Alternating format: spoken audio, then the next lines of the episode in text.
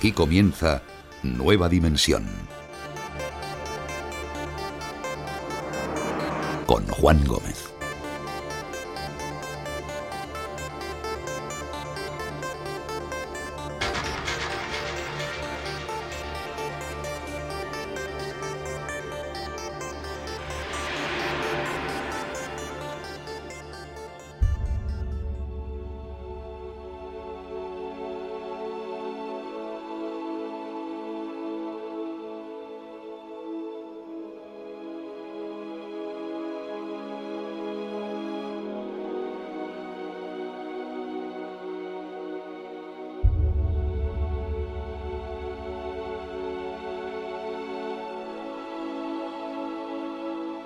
Eran las 10 y 5 de la noche y tenía muchas horas por delante para intentar sobrevivir.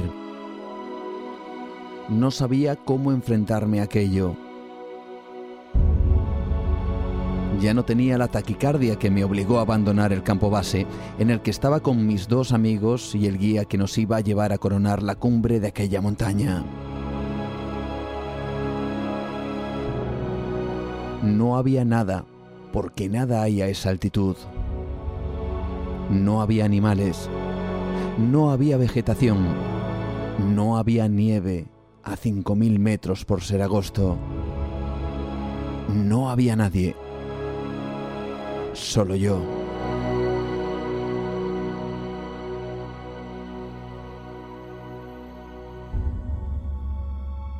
Dios mío, voy a morir. Voy a morir de frío aquí. Voy a morir esta noche. ¿Qué hago? ¿Qué puedo hacer? Mamá.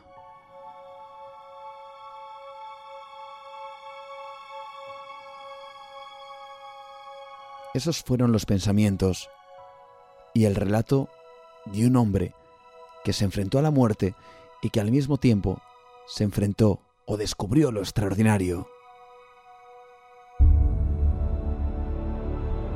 Esta noche me gustaría comenzar con una historia increíble. Una historia que nos va a hacer soñar con la esperanza y también con que quizá haya algo a nuestro alrededor que esté pendiente de nosotros y que en determinadas circunstancias hagan de frontera entre la vida y la muerte. Miguel Ángel Tobías, en plena cordillera de los Andes, solo en mitad de la oscuridad, inició un viaje que a día de hoy sigue su camino. Un viaje que le llevó a lo extraño, a lo extraordinario diría yo, y que le hizo traspasar las fronteras de lo imposible.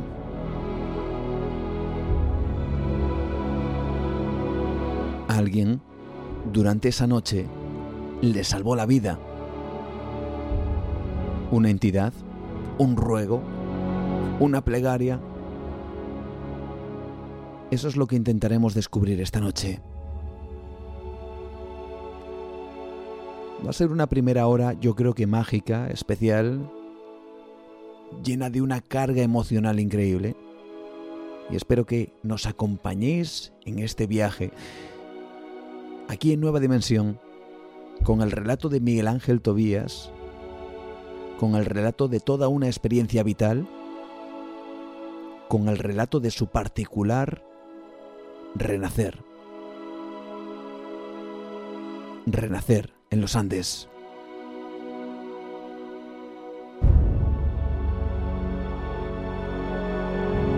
Así que esta noche queremos comenzar así. Queremos navegar a través de las montañas, encontrarnos con lo imposible y descubrir que existen cosas que no comprendemos, que no entendemos, pero que están ahí.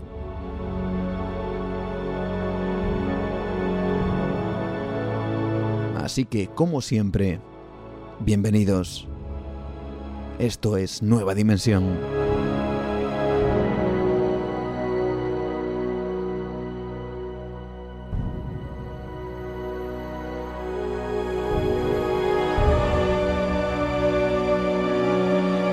Y después de escuchar el relato que os garantizo yo creo que os va a impactar.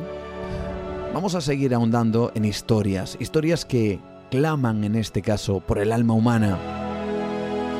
Historias desconocidas, historias donde el crimen, pero también donde lo terrible se une para darnos a entender que lo mismo que puede haber sucesos extraordinarios como el de Miguel Ángel Tobías que vamos a descubrir esta noche, también está esa otra faceta extraña y terrible del ser humano. Y después, después vamos a navegar por el mundo del misterio y lo vamos a hacer con nuestra compañera Rocío Gandarillas. Ella nos va a proponer, como siempre, con sus expedientes, el descubrir el misterio de por qué ciertos poblados, ciertos grupos humanos o incluso ejércitos un día desaparecieron sin dejar rastro. Vamos a viajar a lugares que probablemente no suenen, pero que tienen esa historia, esa leyenda y esa realidad que tanto nos fascina y que tanto nos gusta aquí en Nueva Dimensión. Y si nos da tiempo, estaremos con José Manuel Nieves, el experto en ciencia y tecnología del diario ABC, que nos va a contar cosas realmente sorprendentes de lo que tenemos por encima de nuestra cabeza, del universo. Pero ahora llega el momento de descubrir y de conocer una experiencia increíble e impactante. Va a ser nuestro viaje hacia la vida. Vamos a intentar renacer en los Andes de la misma manera que lo hizo nuestro invitado, aquí, esta noche, en Nueva Dimensión.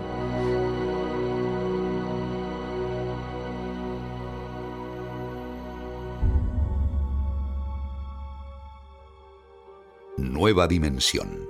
Un viaje por el terreno de lo imposible.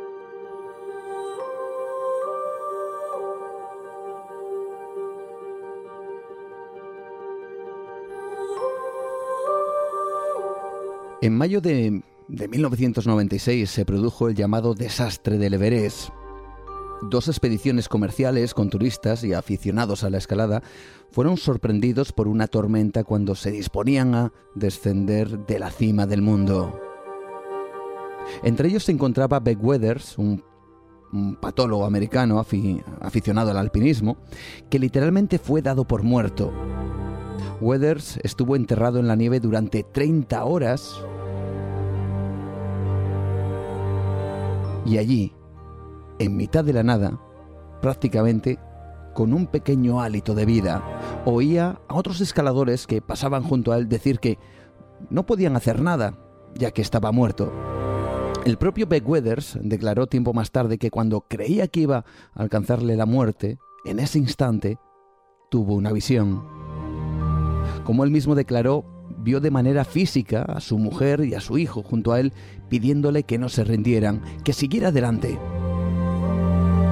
Inexplicablemente para la ciencia, Beck, tras 30 horas enterrado, se levantó y llegó al campamento ante el asombro absoluto de sus compañeros.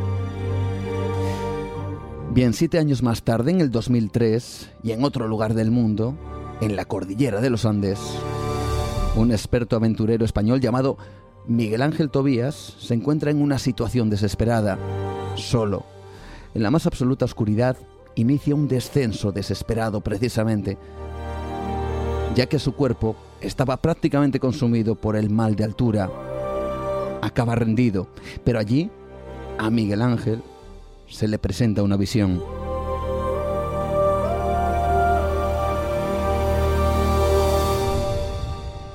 Unos hablaron de milagro, otros de intervención de Dios y otros incluso señalan a lo paranormal. Miguel Ángel, al igual que muchos, se preguntan qué ocurrió esa noche. Alguien, en esa situación desesperada, le salvó la vida para renacer en ese apartado lugar de los Andes. Y ahora se ha decidido a contar su extraordinaria historia en un libro, Renacer en los Andes, de editorial Luciérnaga. Y esta noche, Miguel Ángel Tobías está en nueva dimensión. Nos va a contar su historia y queremos darle, ante todo, la, bienvenida y la enhorabuena. Hola, Miguel Ángel Tobías, ¿qué tal? ¿Cómo estás? Buenas noches. Eh, pues eh, encantado de estar con, contigo y con todos tus oyentes y muy impresionado ¿eh? de, la introducción porque yo creo que nos pasa a todos los que hemos estado en una experiencia cercana a la muerte en la montaña. Cada vez que, que, vemos, oímos o recordamos las experiencias de otros, ah, te prometo que mm, te estaba oyendo y me sube la temperatura. Que entendemos perfecto cuál es el sentimiento y cuál es la sensación eh, que se vive allí. Es una sensación única, desde luego, adquirida por los propios protagonistas. Tú incluso comentabas, y ahora nos meteremos en, faena, pero eh, tú incluso comentabas que siempre habías oído historias, siempre como esta, por ejemplo, la de Beck Weathers, pero claro, no es lo mismo, evidentemente, tener esa lejanía que vivirlo en ese instante y pensar, caray, que ahora me está ocurriendo a mí, ¿no? No, nunca. Eh, claro, es imposible. Es imposible, ¿no? Realmente vivimos en general todos los seres humanos pensando que las cosas siempre le pasan a los otros, ¿no? Siempre le pasan a los demás. Y claro, es así. Mientras estamos diciendo estas palabras es porque es verdad, que es a los demás a los que les están pasando las cosas. Pero uno nunca sabe. Y yo, pues, eh, pues me vi en, los Andes en, esta situación, eh, a muchos grados bajo cero, en soledad, sin el equipamiento, sin la ropa adecuada, mm. eh, sabiendo que pues que la muerte era una cuestión de horas. Y claro, todo lo que pasa en ese momento, eh, todos los sentimientos, las emociones, eh, las propias decisiones, es absolutamente imposible que nadie se las imagine antes de, verte en esa situación eh, y, cuando estés en ella, fíjate, es imposible. Yo, una de las cosas que relato en el libro es que no pensé en ningún momento, cuando, estás, cuando es tu vida la que está en juego, eh, no pensé ni me permití recordar todas esas historias que hemos vivido a lo largo de los años, desde la famosa historia de Viven, de los uruguayos que se estrellaron con el avión en los Andes. No, estas imágenes no están en la cabeza porque yo creo, luego reflexionando, que, no puedes, no te puedes permitir tener estas imágenes en la cabeza eh, de estas historias porque el miedo que se siente, eh, el sufrimiento es tan grande que, que, yo creo que la mente se protege, ¿sabes? evitándote que puedas recordar nada de eso en el momento en que tú lo estás viviendo. Mm. Déjame que te presente como es debido, Miguel Ángel, porque eres productor y director de cine, de documentales y programas de televisión. Creaste el famoso formato Españoles por el Mundo y con tu productora Aca Media y tu particular estilo, em, buscas, además, eh, a través de la difusión con imágenes, tú hablas de el poder del audiovisual como, como herramienta para difundir los valores, para la concienciación, la movilización ciudadana y la lucha por los derechos humanos, ¿no? Sí, así es. Eh, cuando yo decidí montar la productora fue justo hace 13 años, eh, coincidiendo un poco con con esta vivencia que tuve y ahí nací Españoles en el Mundo, pero lo hice con la convicción absoluta de que el audiovisual es el motor más potente que hay para cambiar la sociedad, que a través de, la televisión, de la radio, del cine, de la publicidad, hoy día también de Internet, pues podemos llegar a millones de personas eh, en todo el planeta de manera que es imposible hacerlo de ninguna otra, ¿no? Y que cuando los ejemplos que se muestran a través de todos estos medios son eh, negativos, la sociedad vive en negativo, pero cuando los ejemplos son positivos, pues la sociedad reflexiona y, vive en positivo. Entonces, me parece la, gran herramienta hoy día para realmente para mejorar este mundo en el que vivimos. Incluso estás trabajando, por ejemplo, me gustaría que nos contaras rápidamente eh, quién es, eh, a ver si lo digo bien, ¿eh? Jeanette Corcuera. yo también lo decía mal, todos lo decimos mal al principio porque todos decimos eh, Genet, pero es Genet. Genet. Eh, es, su nombre es Genet, con G, suena como Genet Corcuera. Y es ni más ni menos que la protagonista de la película que estoy eh, rodando ahora, una historia gigante de superación, porque Genet es la primera sordociega de nacimiento europea en tener un título universitario. Mm. Y además, para más Inri, esta chica que hoy tiene 36 años, que es española, pues eh, nació en África, en Addis Abeba, en una familia muy pobre y tiene una historia de superación tremenda porque fue abandonada a los tres años de edad en la calle. Eh, acabó en un orfanato de la Madre Teresa de Calcuta y pasó varios años. Apareció una mujer española que fue su madre adoptiva. Eh, empezó a interactuar con ella allí varios años, decidió que la adoptaba, la trajo a España y Renet empezó un proceso que los psicólogos eh, pues te dicen que prácticamente es imposible que un niño de nueve años que no ha recibido ningún impacto, ningún estímulo, perdón, eh, cognitivo ni, intelectual, pues que llegue a desarrollarse de la manera que Dennett lo hizo, ¿no? Para, Como mm. para licenciarse en la universidad hace cinco años eh, en una carrera universitaria. Caray. Son historias inspiradoras, desde luego que sí. Y además tú partes del trabajo también que realizas en la Fundación Historias que deben ser contadas. Y aquí, eh, caray, tardaste 13 años en contar la tuya, ¿no? Sí, eh, esta historia de los Andes eh, sucedió hace 13 años. Eh, claro, y no es fácil, y ni siquiera lo es ahora mismo, mm. aunque soy muy consciente que al sacar el libro pues ya no, no me queda más remedio que hacerlo, pero claro. no es fácil hablar de una historia que para mí fue un milagro. Mm. yo salí vivo en los Andes por un milagro. había estado dos veces antes en mi vida a punto de morir en África, ahogado y envenenado. casualmente, casualmente 13 años antes. O sea que el 13 está ahí rondando eh, permanentemente como número mágico en mi vida. Mm. Eh, y en África con otro compañero nos una estupidez de chavales jóvenes decidimos ir nadando de una isla a otra eh, metidos en esa adrenalina en esa magia de África mm. en un viaje de aventura que estábamos y, y estuvimos prácticamente muertos a punto de morir ahogados porque eh, la corriente que nos había ayudado a irnos de una isla hacia la otra, eh, luego ya no nos dejaba volver, no nos permitía volver. Entonces estuvimos varias horas nadando contra corriente en un agua con tiburones y, llegamos vivos, ¿no? Eh, trece días después de esto tuve un envenenamiento por plantas, también en África, mm. allí en Masai Mara, y también viví una experiencia horrible durante tres días que notaba que me consumía por dentro y cuando llegué al hospital de Aga Khan en Nairobi, el médico que me trató me dijo ah, que hacía 24 horas por lo menos que yo debería haber muerto ya antes de llegar al hospital. ¿no? Entonces, es verdad que, que yo sentí, digo, claro que nos ayudaron, alguien nos ayudó a salir vivos de aquella, pero no lo puedo demostrar, porque dices, bueno, pues eh, nadaste, nadaste, nadaste, estábamos en forma y conseguimos al final salir vivos y lo de la biología, pues eh, del envenenamiento, dices, oye, pues no sé, estabas en unas circunstancias excepcionales biológicamente y tu cuerpo aguantó 24 horas más de lo que debería haber aguantado. Pero la contraposición con el tema de los Andes es que, eh, como relato muy detalladamente en el libro, eh, no había ninguna opción de salir vivo si no recibía ayuda de fuera. Claro. Cuéntanos cómo es esa aventura. Vosotros, tú junto con dos amigos, inicias este viaje. Cuéntanos cuál era, cuál era el objetivo y lo que ocurrió ahí arriba. Pues mira, fuimos a dos íntimos amigos y hermanos del alma que, lo eran ya y que lo siguen siendo eh, para siempre, por supuesto. Decidimos hacer un viaje a Perú, un viaje de 16 días de, de aventura y estaba planteado pues que hacíamos el camino Inca primero, Después hicimos un descenso por el Apurimac, que es un río eh, de clase 5, que para los que saben de esto significa la máxima categoría de peligrosidad de un río. Eh, y tiene mucho que ver con lo que pasó después, ¿eh? por eso explico esto. Y es que después de muchas vicisitudes, evidentemente, y de peligros en ese mismo río, llegamos a Arequipa con la sana intención, el día 13 de viaje además, de descansar.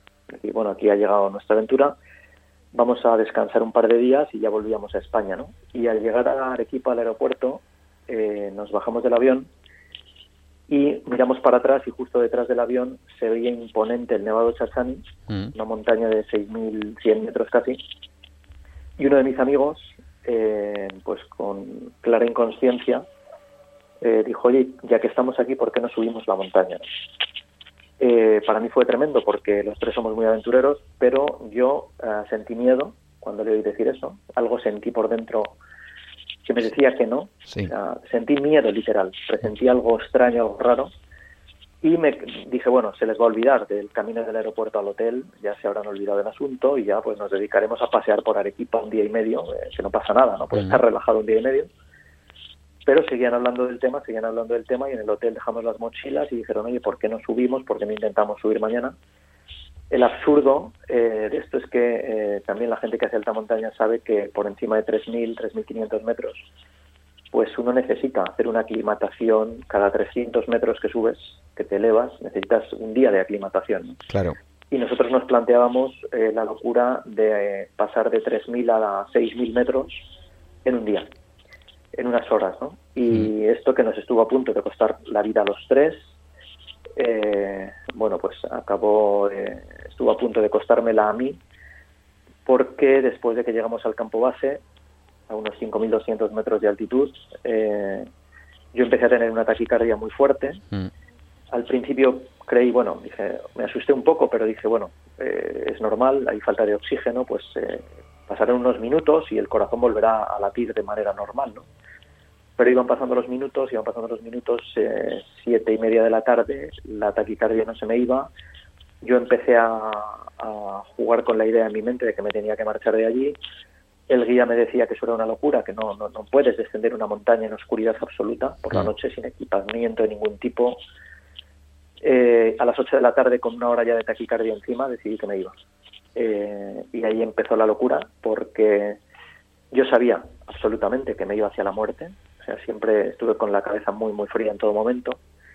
Pero el instinto de supervivencia te hace pensar que ya, ya verás luego cómo haces para evitar morirte luego. Yo lo que busqué, lo que no quería era morirme ahí en ese momento y sabía que no podía estar con esa taquicardia mucho más tiempo. Digo, el corazón se va a parar y no va a arrancar. En una de estas ya se va a parar.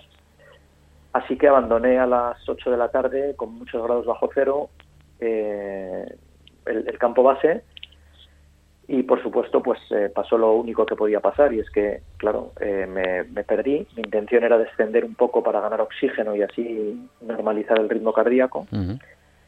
A las 10 de la noche decidí pararme daba igual dónde porque a esa altitud no hay animales no hay vegetación así que me cubrí todo lo que pude con, la ropa que llevaba y me dispuse a intentar pasar una noche eh, a la intemperie muerto de frío con muchos grados bajo cero y con ropa, para que la gente entienda, y está en las fotos en el propio libro, que habíamos llevado ropa de montaña para ir en primavera a la Pedriza en Madrid, por Caray.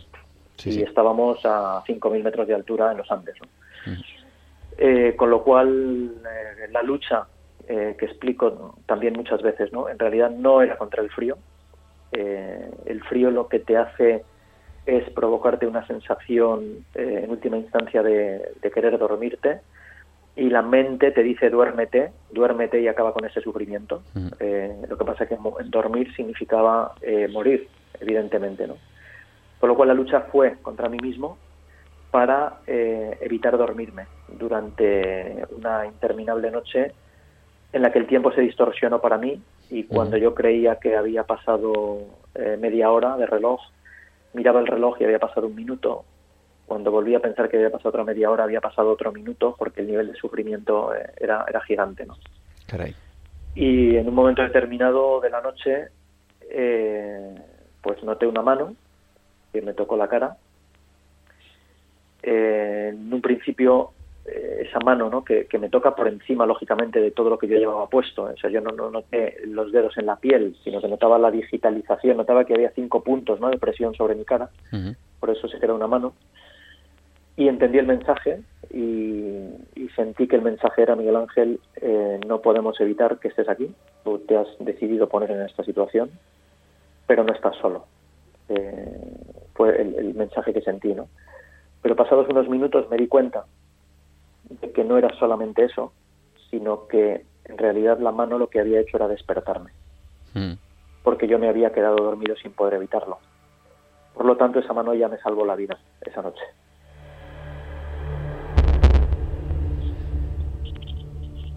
¿Qué le pasa a Miguel Ángel Tobías por la cabeza cuando siente esa mano?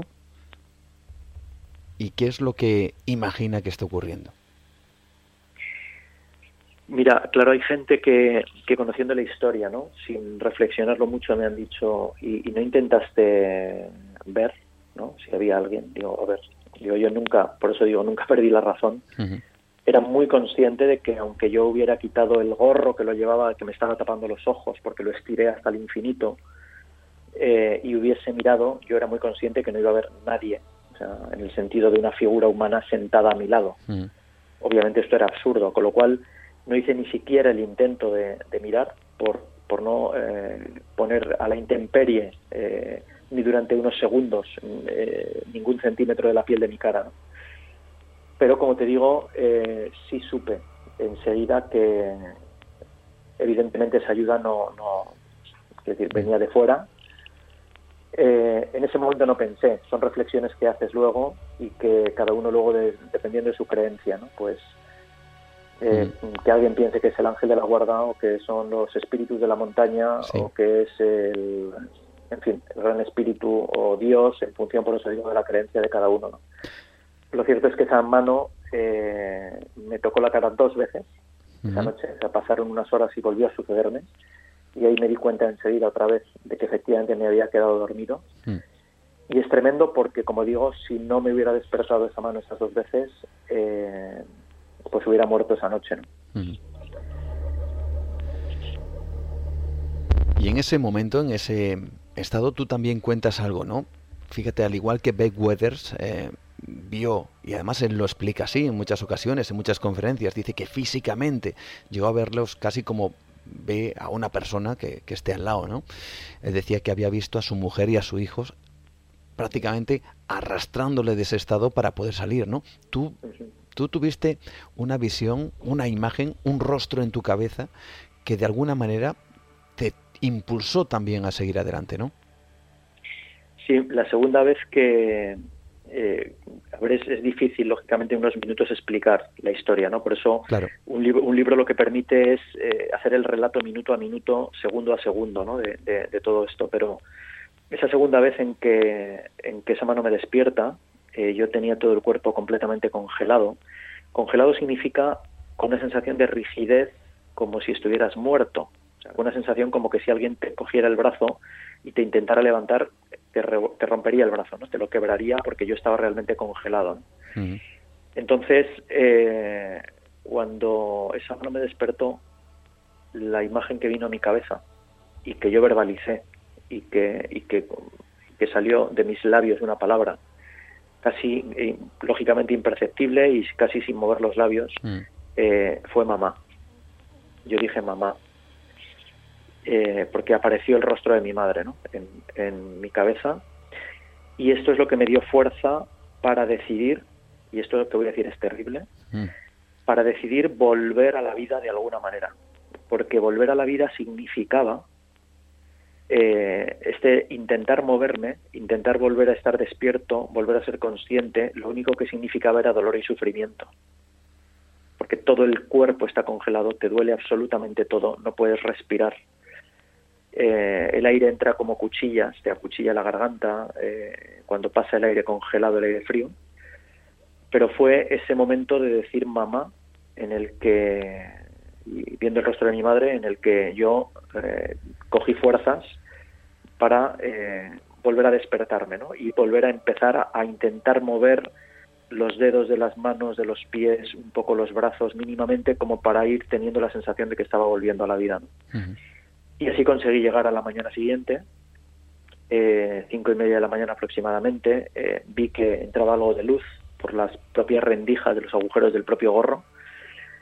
Eh, me quité el gorro, vi que efectivamente estaba amaneciendo y claro, me llevó una inmensa, inmensa alegría porque había sobrevivido esa noche. Pero la realidad, y claro, la luz significaba calor, que era lo que yo en ese momento más necesitaba. Pero la realidad es que la alegría me duró 10 segundos es el tiempo que tardé en mirar a mi alrededor, darme cuenta de dónde estaba y entonces me dije, Miguel Ángel, sí has sobrevivido a la noche, pero estás metido entre picos en los Andes, sin agua, sin comida, sabiendo que es imposible que te vengan a buscar. En el libro se explica muy bien porque era imposible que me viniesen a buscar mis, mis amigos y el guía. Y era muy consciente y fui muy consciente de que mi muerte iba a llegar a la noche siguiente. Entonces eh, estaba sano, no tenía nada roto, eh, no tenía ninguna enfermedad y me tuve que enfrentar a la certeza de la muerte en, unas horas y eso pues fue otra vez devastador. ¿Y qué le pasa por la cabeza a Miguel Ángel o a cualquier persona, no? Igual, no lo sé, pero a Miguel Ángel en concreto cuando tiene esa certeza. Mira, eh, yo claro no sé, hay experiencias como esta que lógicamente son intransferibles, ¿no? Porque sería tanto como como intentar adivinar eh, cómo, cómo nos vamos a sentir todos, si tenemos la, no sé si es la suerte o la desgracia de ser conscientes del momento de nuestra muerte, lo que está claro es que todos nos vamos a enfrentar, todos. Esto sí que es una experiencia colectiva porque vamos a morir todos, ¿no? Pero es verdad que es imposible saber cómo cada uno eh, de nosotros lo va a, evaluar. Yo, ante esa certeza de la muerte, lo que hizo fue generarme un miedo atroz, eh, atroz. Eh, no, no, no, podía luchar contra ella, por eso la contraposición con lo que pasó en África. Yo en África podía luchar eh, nadando para intentar salvar la vida. con el envenenamiento yo no sabía que estaba tan grave, o sea, sabía que estaba mal, pero claro, no sabía, como me dijo el médico en el hospital, que yo debería haber muerto 24 horas antes, ¿no? pero sin embargo ahí tenía la certeza, sabía perfectamente cómo me iba a morir, aproximadamente en qué rango de horas, porque cuando tú has pasado una noche eh, prácticamente congelado, eh, has consumido muchísima agua, muchísimo líquido interno mm. para mantener la temperatura corporal y, efectivamente no, no morir, ¿no? Por lo tanto, se veía que era imposible, al no tener agua tampoco para beber, que yo pudiera sobrevivir ni siquiera a la noche siguiente. Sabía que iba a morir de un equipo volémico, porque se reduce tanto la cantidad de líquido en sangre que, en un momento determinado el corazón eh, se para. ¿no? Claro.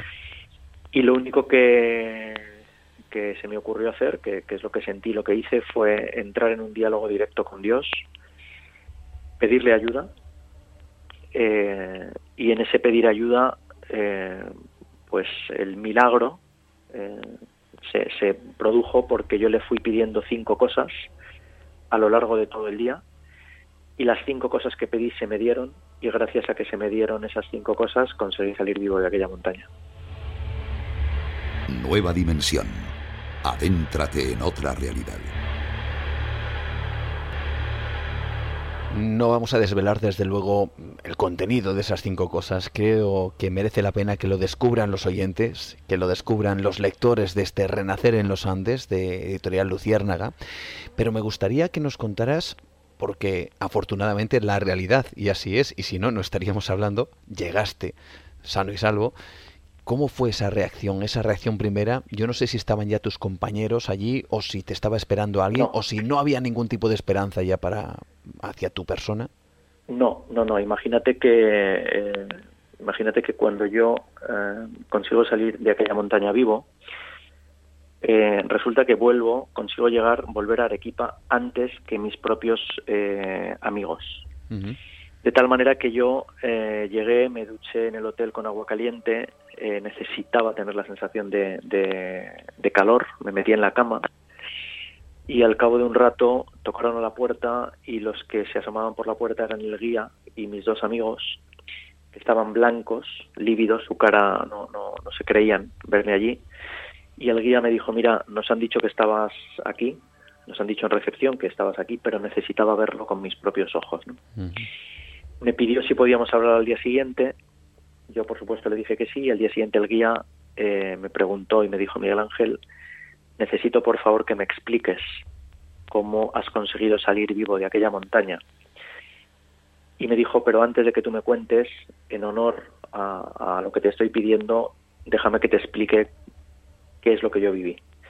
Entonces el guía me dijo, mira, para mí, desde que abandonaste el campamento base, tú eras hombre muerto. yo tenía muy claro que tú habías muerto esa primera noche. Por lo tanto, por supuesto que no íbamos a intentar ni siquiera ir a buscarte. Porque ya tenía un muerto en la expedición. El objetivo era volver con tus dos amigos vivos a Arequipa. Intentar eh, reunir a un grupo de guías de montaña de allí y volver al día siguiente a la montaña a intentar localizar tu cadáver. Entonces imagínate eh, cuál fue el impacto, el de mis propios compañeros y amigos del alma que pensaron, lógicamente, porque fuimos el día anterior a la montaña cinco en un coche, el chofer del jeep, el guía y nosotros tres, y volvieron cuatro en un coche. Mm. Entonces Carlos, uno de ellos, decía, eh, Miguel Ángel, no te imaginas cómo fue nuestra vuelta en coche, desde el punto de recogida del jeep hasta Arequipa, sin ti dentro, eh, con conciencia de que habrías muerto y cómo íbamos a enfrentarnos a la situación de tu muerte una vez que llegásemos a Arequipa, ¿no? de tener que eh, llamar a tu familia, que, son familia de ellos, porque nos conocemos hace muchos años, y decirle a tu madre que su hijo había muerto.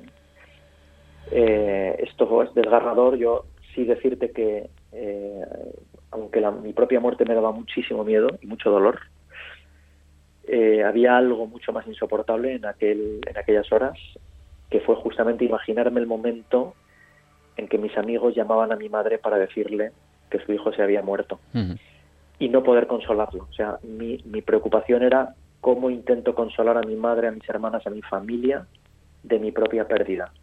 Y esto fue tremendo, ¿no? Y en el libro relato todos esos diálogos internos que fueron sucediendo a lo largo de, de todas esas horas en las que, a pesar de que las señales y las cosas que yo pedía se iban dando, por supuesto la parte racional nunca me hizo dejar ni de tener miedo ni de pensar que el, que, el momento final se iba acercando. Mm. Tú habías oído historias en tus travesías, recordemos, eres documentalista, has viajado por, por, por medio mundo. Antes incluso comentábamos eh, fuera de antena que simplemente el hecho de estar en España ya era estar en casa, ¿no? Sin estar físicamente en tu propia en tu propio hogar. Ya el hecho de estar aquí es estar en casa, ¿no? Claro. Pero eh, tú habías, eh, habías escuchado historias de estas. Hay incluso un libro que se llama El, factor tercer hombre, ¿no? Que, que en momentos sobre todo angustiosos, de peligro, muchos eh, están enclavados en, en historias como esta, algo parece que envía una señal o incluso físicamente dicen que tienen esa percepción sobre alguien que les ayuda, ¿no? ¿Tú habías escuchado alguna de estas historias? Nunca, eh, nunca había escuchado y es muy curioso porque es después de ya estar escribiendo el libro y de estar hablando del libro en que me han contado esto, ¿no? Eh, una de las cosas que yo pedí, pero es que no apareció porque sí, es que la pedí. En un momento determinado, eh, ya casi al final de, ese día, a las eh, cuatro y media de la tarde, cuando quedaban de luz una hora y media, mm. y esto era terrible porque es que a las seis de la tarde, en alta montaña, lo que sucede es que eh, la temperatura mm, se mueve, baja 30 grados, 35 grados de golpe, ¿no? Entonces, mi, mi, fin era a las 6 de la tarde, donde se hacía de noche otra vez, donde volvía a bajar la temperatura y donde yo sabía que ya eh, pues iba a ser cuestión de pocas horas mi, propia muerte, ¿no? Y la última cosa que yo pedí fue que, que, por favor apareciese alguien, que me enviasen a alguien, ¿no? Yo le dije en este diálogo con Dios, por favor, es más, claro, digo, por favor, si has decidido que yo viva, si has decidido que me salve, por alguna razón que yo no sé, y de alguna manera que no sé. Y si consideras que he aprendido lo que tengo que aprender, si consideras que, que ya he reflexionado sobre lo que tengo que lo que tenía que reflexionar con esta historia, por favor envíame a alguien. Y de repente se me envió a alguien. Mm.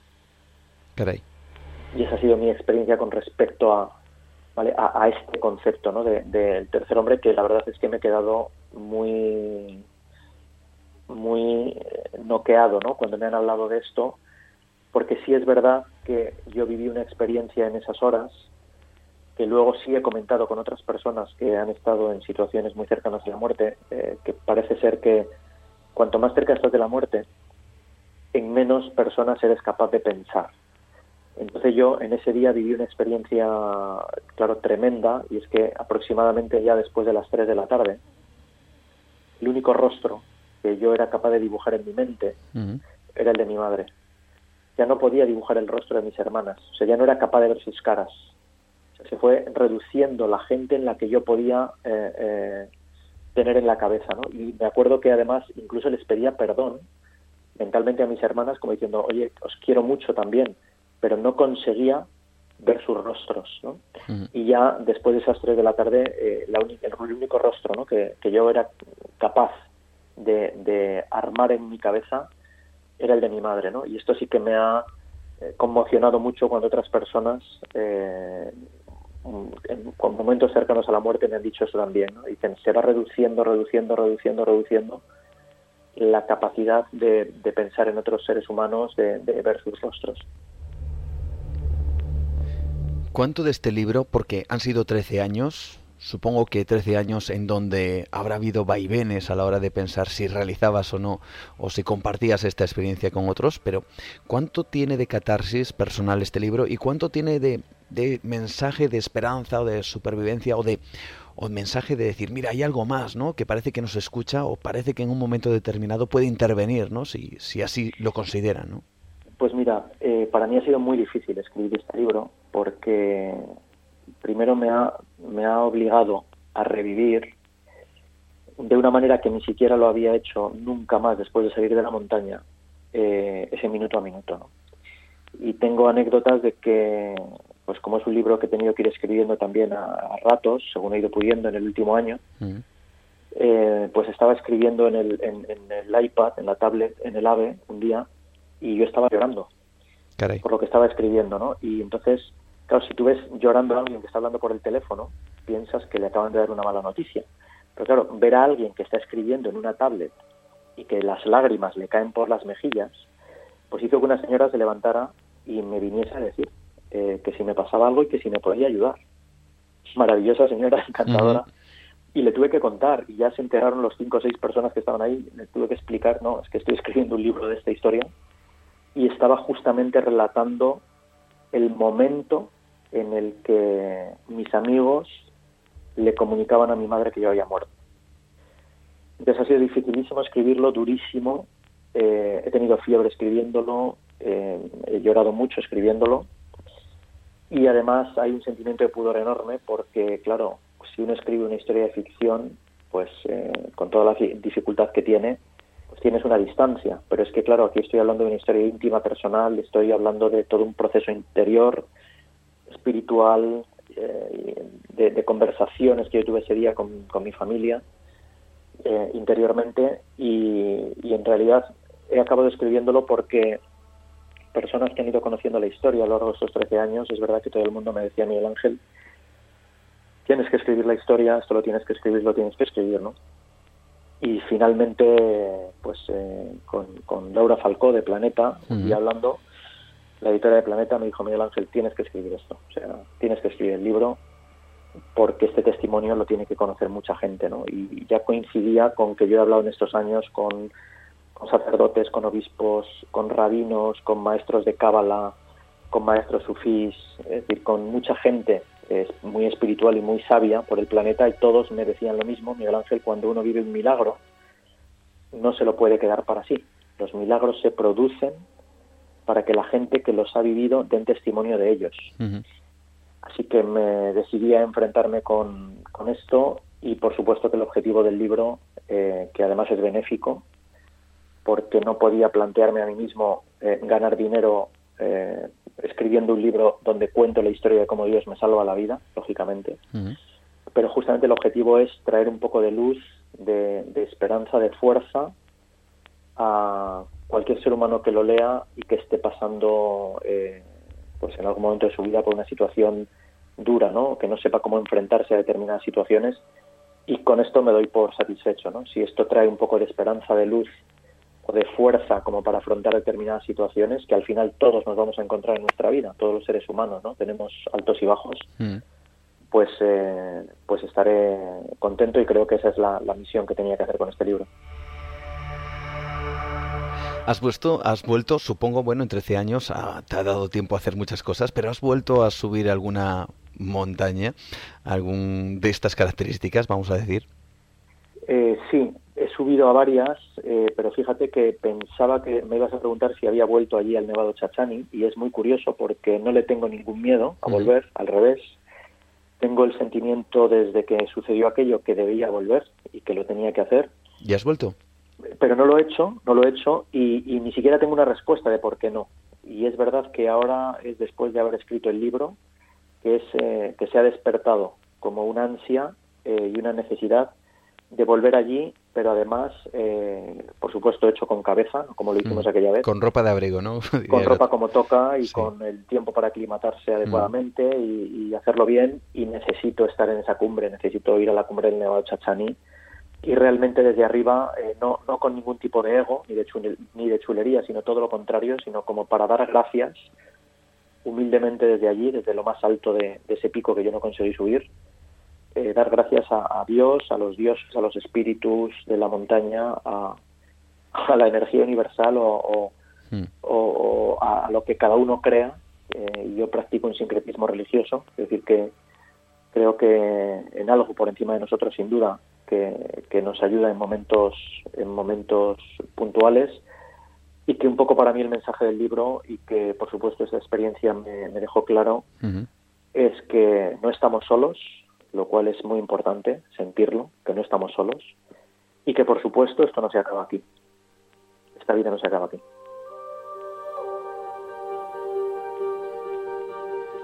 Hay algo más, ¿no? Y sobre todo algo más importante, ¿no? O la conclusión, desde luego, a la que llegas, Miguel Ángel, que es que no solo es que no se acaba aquí, sino que encima pues en esta vida parece que hay alguien como ese ángel de la guardia, de la guarda, perdón, o como queramos llamarlo, parece que de vez en cuando nos toca, nos acaricia el rostro y nos dice que todavía no es nuestro momento.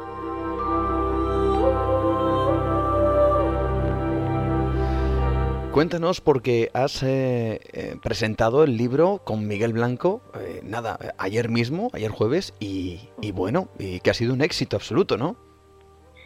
a ver, no podía haber, ¿no? Eh, sinceramente, otro eh, otro anfitrión mejor que, Miguel Blanco, yo creo, para, para presentar el libro en, Madrid. Para mí ha sido un honor.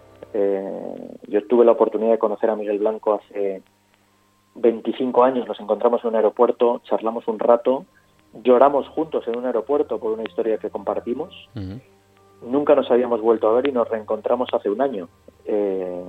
también pues a raíz, o hace seis meses o siete, no, no, hace un año, justamente cuando él se enteró también que yo eh, estaba escribiendo este libro y me llamó y me dijo, me gustaría que, nos lo contaras. Eh, después de esto ya me he ido con él a Egipto, que es eh, el ser humano que más sabe de Egipto en este, en este país. Seguramente. Ha ido 62 veces nada más en su vida. Y este es otro de los regalos que el libro me ha traído, ¿no? Me ha traído dos grandes regalos. Uno ha sido tener a Miguel Blanco presentándome el libro y el otro, el prólogo de, del libro, que me lo ha hecho Nando Parrado, eh, como contaba antes, el, superviviente de los Andes, ¿no? que todos sabemos y hemos vivido y hemos crecido con aquella historia tremenda de supervivencia de, de Nando Parrado y de sus compañeros, y que ha hecho un prólogo maravilloso en el libro eh, donde dice algo que para mí era muy importante, ¿no? Y dice, eh, Miguel Ángel permite eh, que con su relato, con la forma en que lo ha escrito, que el lector viva minuto a minuto lo que él vivió y que además eh, dice deja abierto, ¿no? Que por supuesto cada lector eh, al final del libro mm, pueda pensar si lo que yo viví fue un milagro, fruto de la casualidad o de la suerte. Bellas palabras, desde luego, de una persona también protagonista de una experiencia absolutamente increíble que buena parte, diría yo, de nuestros oyentes seguro que ya conocen. Cuéntanos para finalizar ya, eh, ¿qué es Racing Nepal? Porque estás trabajando en ello y a través de tu productora, Acamedia, y nos gustaría que nos contaras rápidamente eh, de qué va todo esto de Racing Nepal, porque también tiene mucho de, eso, ¿no? De la fuerza de lo audiovisual para ayudar a otros, ¿no?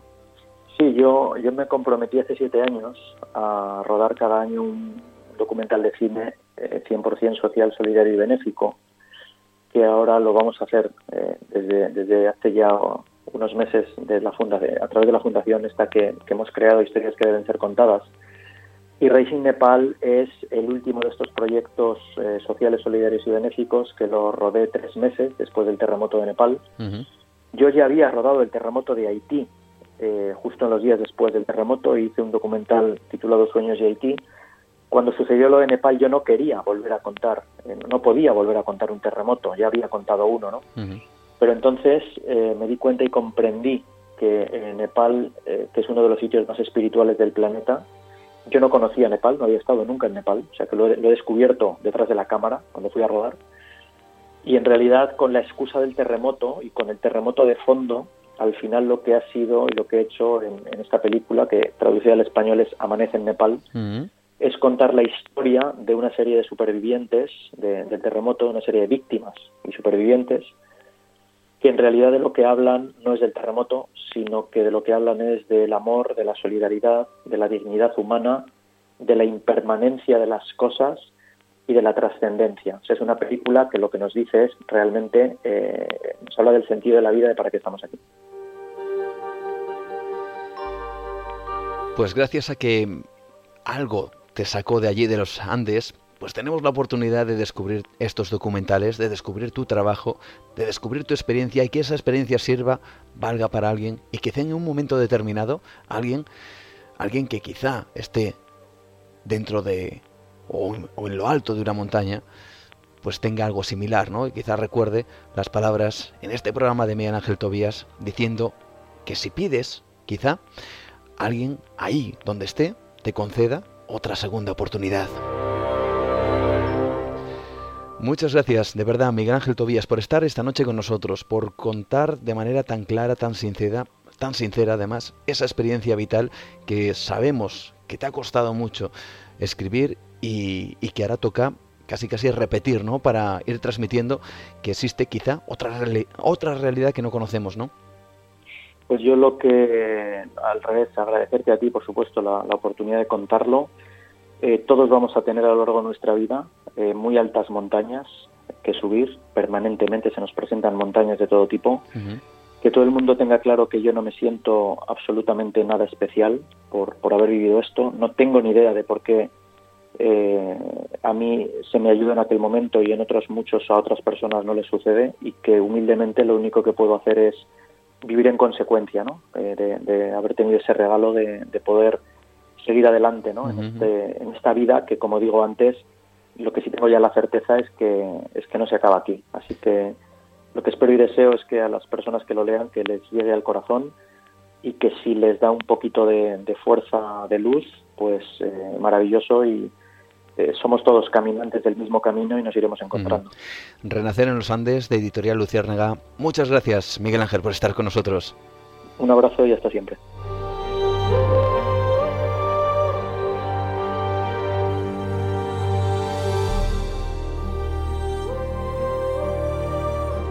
Existe mucho más de lo que nos cuentan. Una realidad oculta. Nueva dimensión. Con Juan Gómez.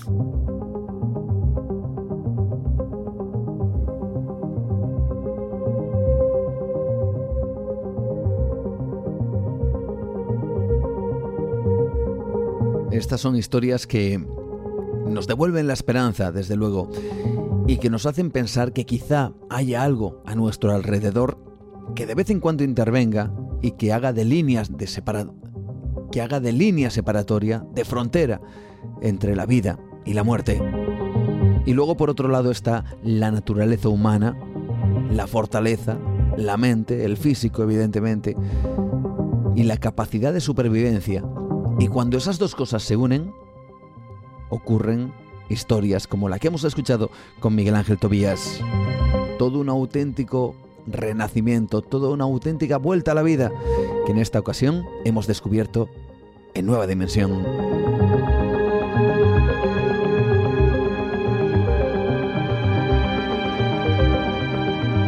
Vamos, si os parece, a recordaros nuestras vías de contacto. Podéis, lógicamente, comentar los temas que tratamos. Intervenís de alguna manera con vuestros comentarios porque también hablaremos de ellos en la última parte del programa. Así que Recordaros rápidamente que estamos en Facebook, Nueva Dimensión Cantabria. Mi perfil personal es Juan Gómez Ruiz. Quitamos lo de Nueva Dimensión, ya es Juan Gómez Ruiz. Juan Gómez Ruiz. También estamos en Twitter, arroba Nueva de Radio o en Instagram, Nueva Dimensión Radio. Todos vuestros comentarios también los analizamos y los transmitimos en este espacio, los que hacéis en ivox.com, en nuestro podcast, en ivox.com, Nueva Dimensión Radio. Y hablando de historias, hablando de la naturaleza humana, por desgracia, la naturaleza, la que nos hace ser humanos, también nos hace ser terribles.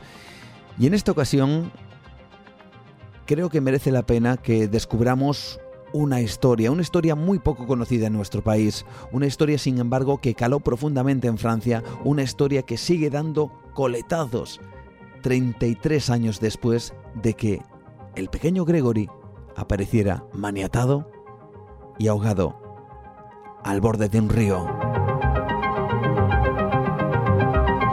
Puede que muchos de vosotros no conozcáis esta historia, pero navega entre precisamente estas cosas, ¿no? Entre la naturaleza humana, entre lo extraño del comportamiento de los hombres. Vamos a navegar, si os parece, y me gustaría relataros de primera mano cuáles son los pormenores de esta historia que estoy convencido que empezaréis a investigar, a indagar en cuanto descubráis lo que os tenemos que contar ahora mismo. Así que, como siempre, continuamos. Esto es Nueva Dimensión.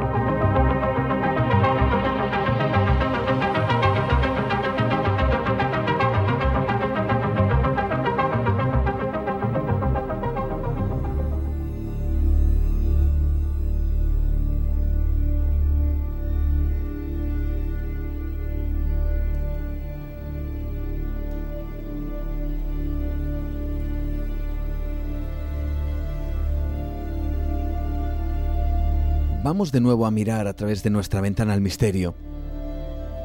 Y vamos a hacerlo con la crónica de una historia absolutamente desconocida en España. Yo creo que muy poca gente se hizo eco de algo que, como decía antes, causó un verdadero impacto en Francia y que esta noche, aquí en Nueva Dimensión, vais a conocer. Me gustaría abrir esta parte del programa con la crónica de un caso absolutamente desconocido en España. Un caso que plantea muchas preguntas sobre la naturaleza humana.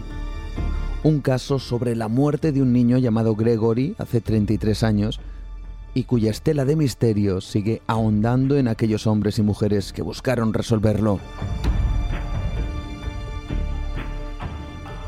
Un caso que 33 años después sigue persiguiendo a los que se involucraron de una forma u otra.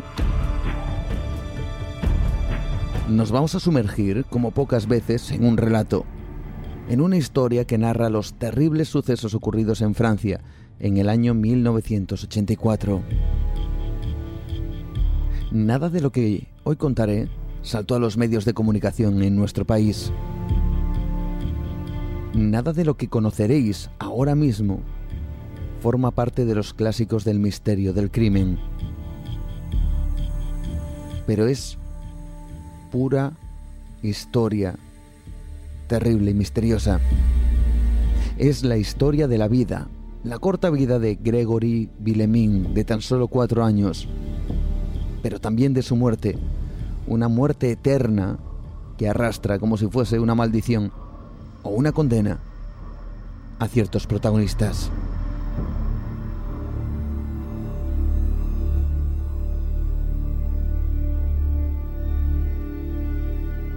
Gregory Villemin, un niño de cuatro años, murió asesinado el 16 de octubre de 1984.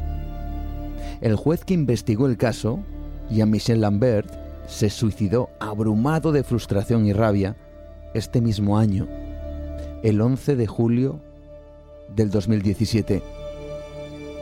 Entre ambas muertes transcurre una historia atroz y aún no finalizada. Casi 33 años después de que el pequeño cadáver de Gregory apareciera en un río, no hay culpables, solo víctimas, odio, violencia y vidas rotas. pero conviene conocer ciertos antecedentes antes de comenzar el relato. Los Bosgos, un departamento de la Lorena montañoso y abundante en bosques, fueron alemanes desde el año 1871 y franceses desde el año 1919. Durante la primera mitad del siglo XX, la escasa población de la zona pasó con rapidez de las pequeñas explotaciones forestales a la industria textil una zona de campesinos pobres a obreros pobres. La vida era cruel y la gente era cruel. En 1931, Gastón Villemín mató a palos a su hijo primogénito, Eitín, de cuatro años. Meses después, su vecino, León Jacob, preñó a una de sus hijas. Gastón Villemín y León Jacob fueron los patriarcas de la familia Vilemin Yakov y los bisabuelos del pequeño Gregory. Las cosas parecían haber mejorado medio siglo después, en el año 1981. Jean-Marie Villemin, de 23 años, acababa de ser ascendido al puesto de capataz en una fábrica de componentes automovilísticos y decidió que su mujer, Christine, y su hijo, Gregory, de pocos meses, merecían una casa hermosa. Pidió un préstamo y se construyó un chalet en Le Papin-sur-Boulogne, su pueblo, una aldea de unos 924 habitantes junto al río Boulogne. Se sentía optimista, aunque supiera que su prosperidad mortificaba a sus tíos, sus primos y sus cuñados. Estos le exigieron que mantuviera su afiliación al sindicato CGT. Jean-Marie se negó. Uno de sus cuñados, Marcel Jacob, militante comunista y delegado sindical, le retiró el saludo. Yo no doy la mano a un jefe, proclamó Jacob ante numerosos testigos. Poco después, con la casa aún en obras, empezaron las amenazas anónimas. Eran cartas y llamadas telefónicas. Un día alguien rompió una ventana, otro día pincharon los neumáticos del coche de Jean-Marie. El 16 de octubre de 1984, martes, Christine Bellemin salió a las 5 de su trabajo en su fábrica textil. Recogió a su hijo Gregory en la guardería y se fue a casa. Ella se puso a planchar y Gregory se quedó en el jardín, jugando con un montón de arena. Sobre las cinco y media de la tarde, Christine salió a buscar a Gregory. Nunca lo encontró. Mientras Christine buscaba a su hijo, uno de los hermanos de su marido, Michel, recibió una llamada telefónica. Escuchó una voz masculina distorsionada. Te llamo a ti, porque al lado, en la casa de Jean-Marie y Christine, no responden. Me he vengado del jefe y he secuestrado a su hijo. Lo he estrangulado y lo he arrojado al Boulogne. Su madre le busca pero no lo encontrará. Mi venganza está cumplida.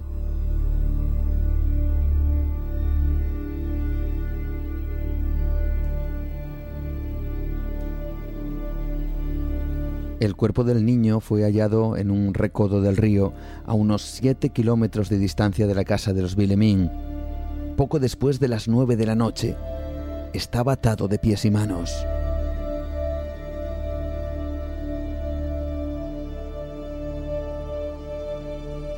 Esa misma tarde, alguien envió una carta a Jean-Marie Bellemín. La carta llegó al día siguiente. Decía, Espero que mueras de pena, jefe. Tu dinero no te devolverá tu hijo. He aquí mi venganza, pobre idiota. El caso quedó en manos del juez Jean-Michel Labert, 32 años, un novato y abrumado de trabajo. Era el único juez de la prefectura de los Bosgos tenía sobre su mesa 229 casos pendientes. Lambert hizo una instrucción pésima. Encargó una autopsia superficial para que el cadáver del niño fuera devuelto a sus padres en condiciones dignas. Permitió al vecindario que merodeara por la escena del crimen. Reveló a los periodistas secretos del sumario. Creía que se trataba de un caso fácil porque sospechó desde el primer momento de los familiares de Jean-Marie y creyó que bastaría una prueba grafológica para descubrir al culpable. En cuanto un experto le dijo que la escritura podría corresponder a Bernard Laroche, sobrino del sindicalista Marcel Jacob, ordenó su detención y la de su esposa, Marie-Ange.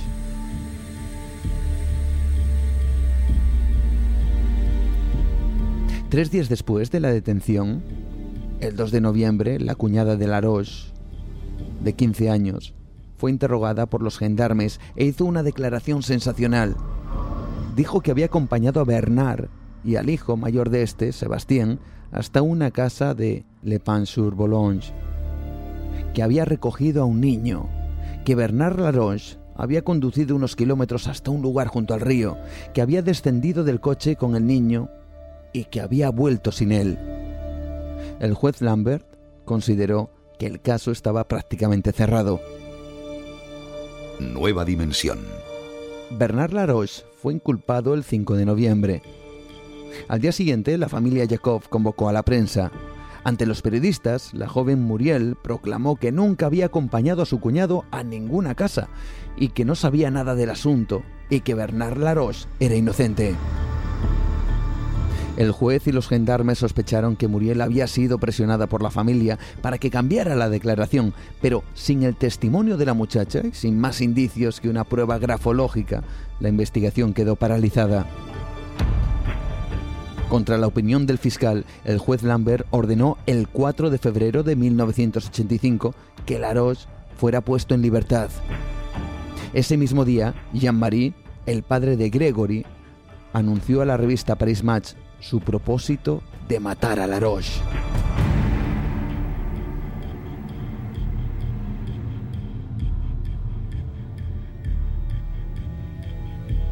A estas alturas, la prensa había enloquecido con el caso. Unos y otros, los Vilemin y los Yakov, vendían exclusivas para pagar a los abogados. Cada día se publicaba un nuevo detalle sórdido, una nueva fotografía morbosa, una nueva hipótesis. El 29 de marzo de 1985, Jean-Marie Bellemin cumplió su amenaza. Cargó su escopeta de caza. Acudió a la casa de Bernard Laroche, al que el juez había denegado escolta policial, y lo mató a tiros.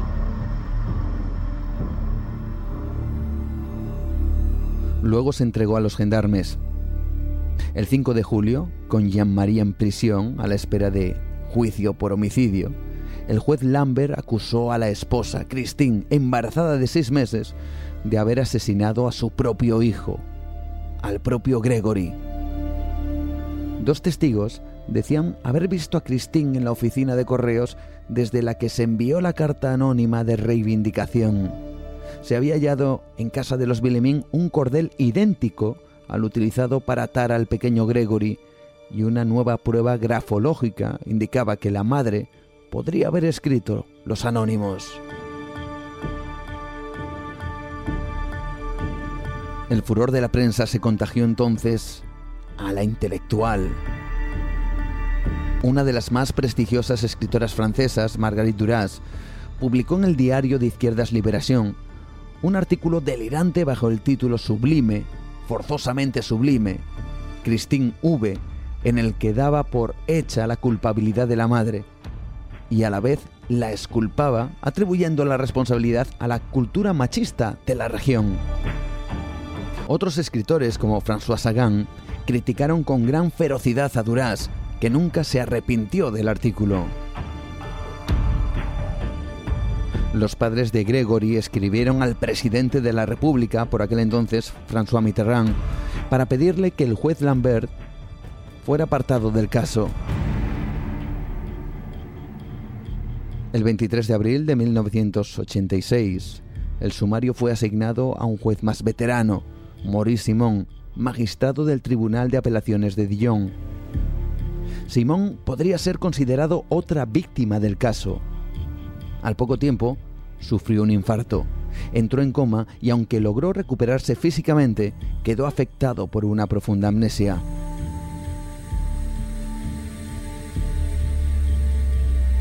Jean-Marie Bellemin, aún a la espera de juicio, fue puesto en libertad provisional el 24 de diciembre de 1987. Él y su esposa, también en libertad provisional a la espera de juicio, se trasladaron a Étampes, una población cercana a París, donde siguen viviendo hoy con los tres hijos que tuvieron después del asesinato de Gregory. Jean-Marie fue condenado a cinco años en el año 1993 por el homicidio de Bernard Laroche, pero no volvió a prisión porque los 33 meses cumplidos previamente se consideraron suficientes. También en 1993 el Tribunal de Apelación de Dijon exoneró por completo a Christine y señaló en su sentencia que la investigación fue difícil por la insuficiencia de las actuaciones judiciales iniciales, los errores de procedimiento, la rivalidad entre la policía y los gendarmes, los enfrentamientos entre especialistas y la mediación extrema del caso. Un caso misterioso. Y luego estaba el juez Lambert o Lambert, un juez al que la sentencia calificaba de funambulista intelectual. Se había tomado un año sabático tras ser apartado del caso para escribir un libro, El pequeño juez, en el que describía su angustia y lanzaba una enigmática sospecha sobre una mujer de encanto extraño e indescriptible que, según él, sería inculpada un día u otro. Después, asignado a un juzgado de Le Mans, se aficionó a escribir novelas policíacas de discreto éxito. El caso podría haber acabado ahí, pero en el 2001 y 2009 se reabrió el sumario para realizar unas pruebas de ADN que resultaron infructuosas. Tanto Marie Laroche, la viuda de Bernard, como Muriel Boll y el matrimonio Villemin percibieron indemnizaciones por instrucción judicial deficiente. Y poco a poco los franceses olvidaron al pequeño Gregory.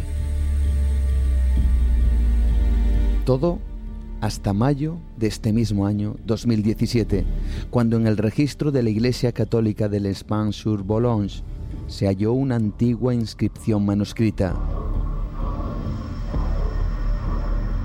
Una carta. Un mensaje.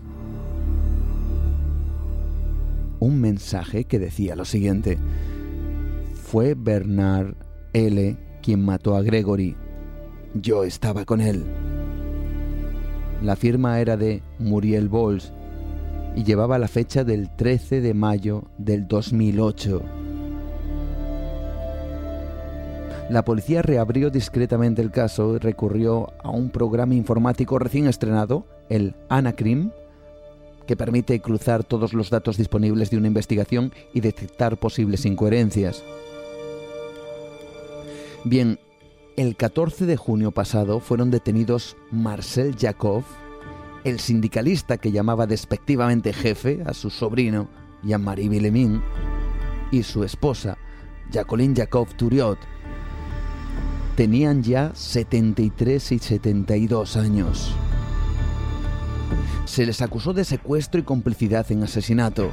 Ambos invocaron su derecho a permanecer en silencio.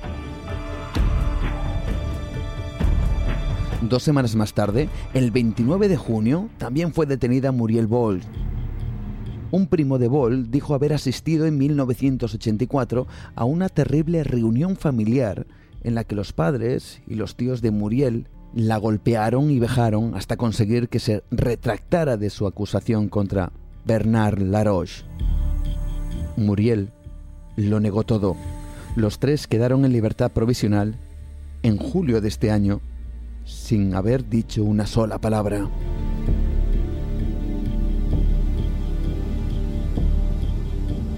Bien, el 17 de junio, el pequeño juez Lambert había declarado ante las cámaras de France 2 que la reapertura del caso era insostenible y que respondía a una campaña corporativista para hacer de él una cabeza de turco. Días después, confesó a un amigo que pensaba con frecuencia en el suicidio.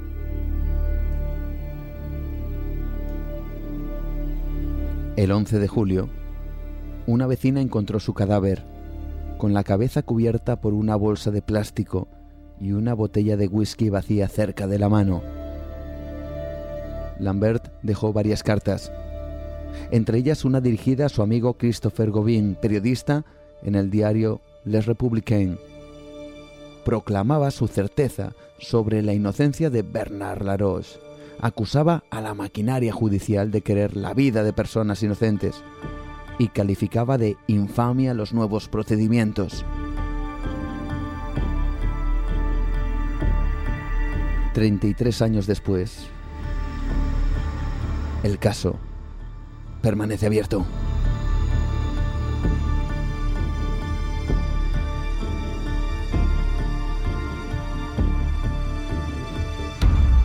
seguimos adelante.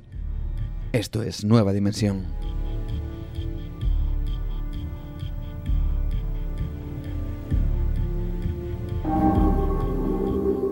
Fenómenos extraños, ovnis, apariciones, misterios de la historia y de la ciencia.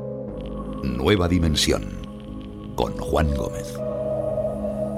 Y llega el momento, en este instante, de imbuirnos en las historias, en los expedientes, en los lugares mágicos y secretos, en los enigmas, que muchos de ellos han quedado enclavados en el más absoluto de los misterios y que en este momento, sin duda, es una buena oportunidad para conocer y descubrir de nuestra de la mano de nuestra compañera Rocío Gandarillas.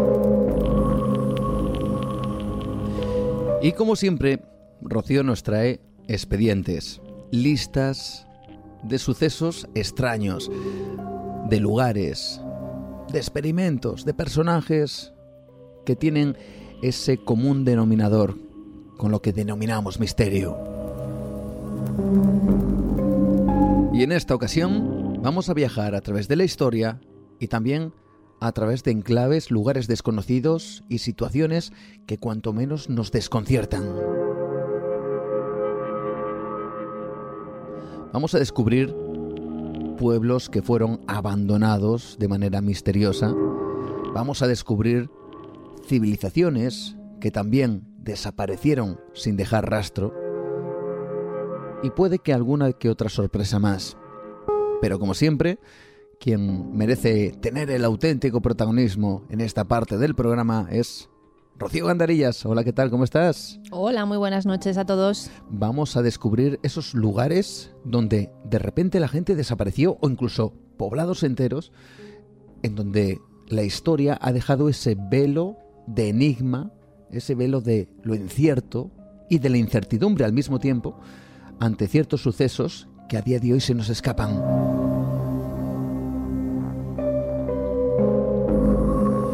Y estoy convencido que algunos de estos de los expedientes que nos trae Rocío van a ser desconocidos por muchos de vosotros. Recordamos una vez más, ¿verdad, Rocío? Que entren en internet y que vayan también indagando y buscando estas historias, ¿no? Claro, que se vayan de viaje con nosotros y, bueno, pues que investiguen un poquito. Pues eh, amigos, amigas dimensionarios, dimensionarias, preparados porque vamos con los expedientes de Rocío. Todo un pueblo desaparecido, el pueblo de Kuldara. La primera historia, el primer expediente, nos vamos hasta Rajasthan, Juan, cerca de la frontera con Pakistán. Allí hay un misterioso pueblo abandonado. Se llama Kuldara.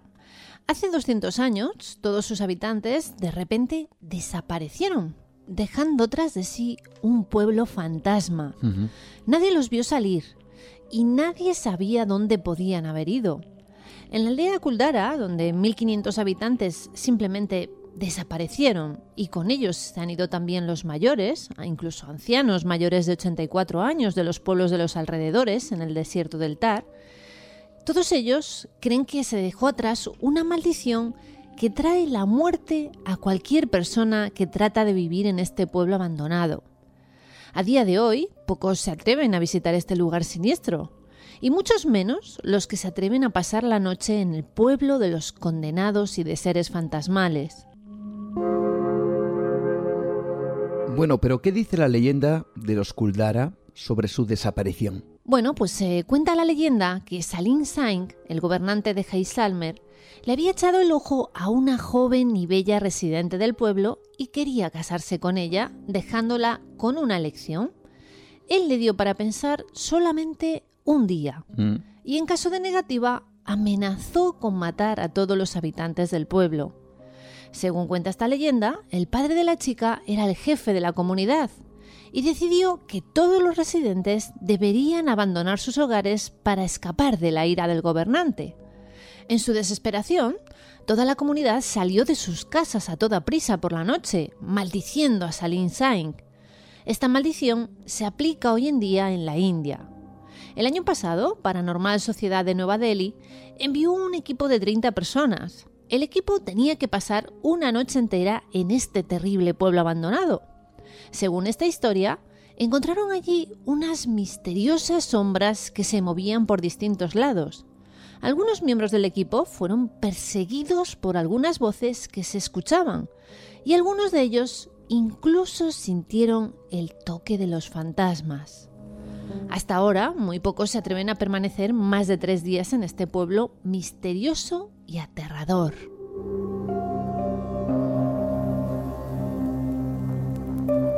El pueblo de Kuldara.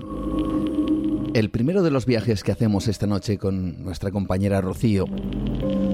Y vamos a por otro, porque este quizás sea un poco más conocido porque ha salido a los medios de comunicación y también en las redes sociales hace relativamente poco, pero hasta entonces solamente en Canadá prácticamente se conocía este misterio el de los Inuits, una población o un poblado llamado Anjikuni. Cuéntanos esta historia en donde la policía al parecer sigue buscando pruebas para desvelar este misterio. Pues sí, de vez en cuando la policía de Canadá vuelve a intentar descubrir la causa por la que un pueblo entero de 1.200 habitantes, incluso los muertos de sus tumbas, se desvanecieron sin dejar ningún rastro en la oscuridad de un invierno boreal. El misterio comenzó en 1930, cuando el cazador Hernán Laurent y sus dos hijos vieron un extraño destello que cruzaba el cielo septentrional de Canadá. Lauren declaró que la luz cambiaba de forma por momentos, de modo que en un instante era cilíndrica y al siguiente parecía una bala enorme. Pocos días después, un par de miembros de la policía montada que iban camino del lago Anjikuni se detuvo en la cabaña de Lauren en busca de un abrigo. Uno de ellos explicó que en el lago había algo así como un problema. El policía preguntó al confundido Lauren si la luz que había visto se dirigía hacia el lago, y este le respondió y este le respondió afirmativamente. El policía movió la cabeza sin más comentarios. Durante los años siguientes, los Lauren no volvieron a ser interrogados. Ese fue un descuido comprensible, pues la Real Policía Montada de Canadá ya estaba ocupada en esa época con el caso más extraño de su historia. Cuando otro cazador llamado Joe Lavelle marchaba con sus raquetas de nieve hacia el pueblo junto al lago Anjikuni, se sintió agobiado por una extraña sensación de pavor. Mm. Normalmente aquel era un ruidoso núcleo rural de 1.200 personas aproximadamente. Y ese día, Joe hubiera esperado oír los perros de los trineos que ladraban para darle su habitual bienvenida. Pero las chozas rodeadas por la nieve estaban recluidas en el silencio y no salía humo de ninguna chimenea. Al pasar por la orilla del lago Anjikuni, el cazador vio que los botes y los kayaks todavía se hallaban amarrados a la orilla. Sin embargo, cuando fue de puerta en puerta, solamente encontró una soledad misteriosa. Aún estaban apoyados en las puertas los apreciados rifles de los hombres. Ningún viajero esquimal dejaría jamás su rifle en casa. Dentro de las cabañas, las ollas de caribú guisado estaban mohosas sobre los fuegos apagados hacía mucho tiempo. Sobre un camastro había un anorak remendado a medias y dos agujas de hueso junto a la prenda. Pero Label no encontró cuerpos, ni vivos ni muertos, ni tampoco señales de violencia. En algún momento de un día normal, cerca del almuerzo según parecía, se produjo una repentina interrupción en el trabajo diario, por lo que la vida y el tiempo parecían haberse detenido en seco. Joe Lavelle fue a la oficina de telégrafos y transmitió su informe al cuartel general de la Real Policía Montada de Canadá. Todos los oficiales disponibles fueron enviados a la zona de Anjikuni. Al cabo de unas pocas horas de búsqueda, los policías montados dieron con los perros de los trineos perdidos. Estaban atados a los árboles cerca del pueblo, y sus cuerpos se hallaban bajo una sólida capa de nieve. Habían muerto de hambre y de frío. En lo que fuera el cementerio de Anjikuni, se produjo otro descubrimiento escalofriante. Ahora era un lugar de grandes tumbas desiertas, de las cuales, bajo una temperatura glacial, alguien se había llevado los cadáveres. No se veían huellas fuera del pueblo, ni tampoco posibles medios de transporte por los cuales la gente hubiera podido huir. Sin poder creer que 1.200 personas pudieran desvanecerse de la faz de la Tierra, la Real Policía Montada de Canadá amplió su búsqueda. Con el tiempo, la investigación cubría todo Canadá y continuaría durante años. Pero después de todo ese periodo, el caso sigue sin resolución.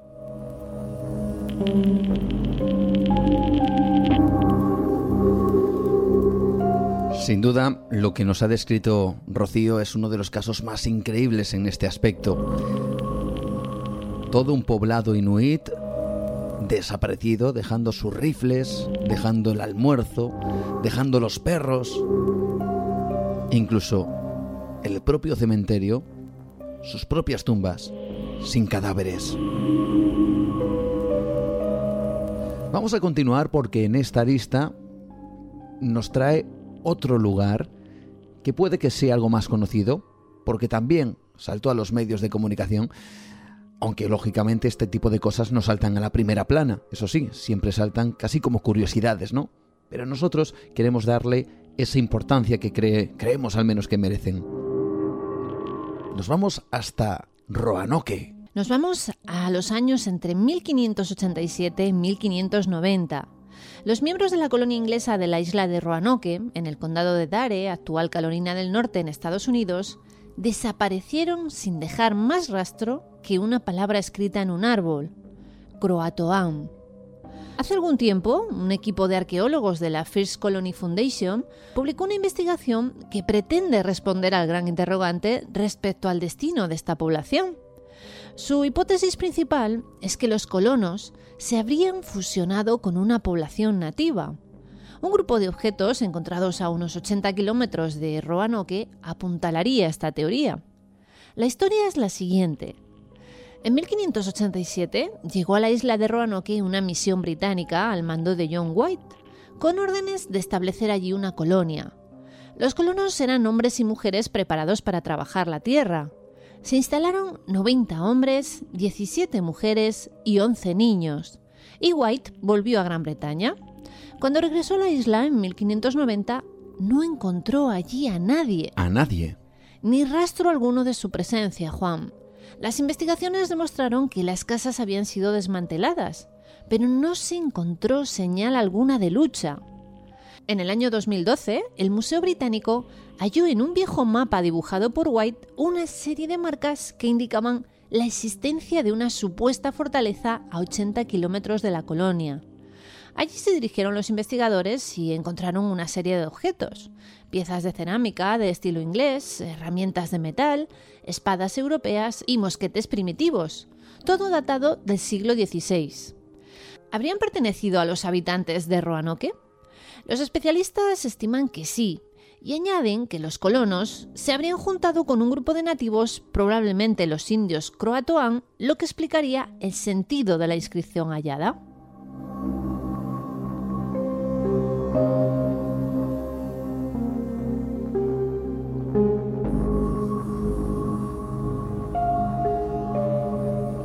Fijaos bien amigos que estamos navegando a través de la historia y que la historia nos ofrece misterios como los que nos trae nuestra compañera Rocío.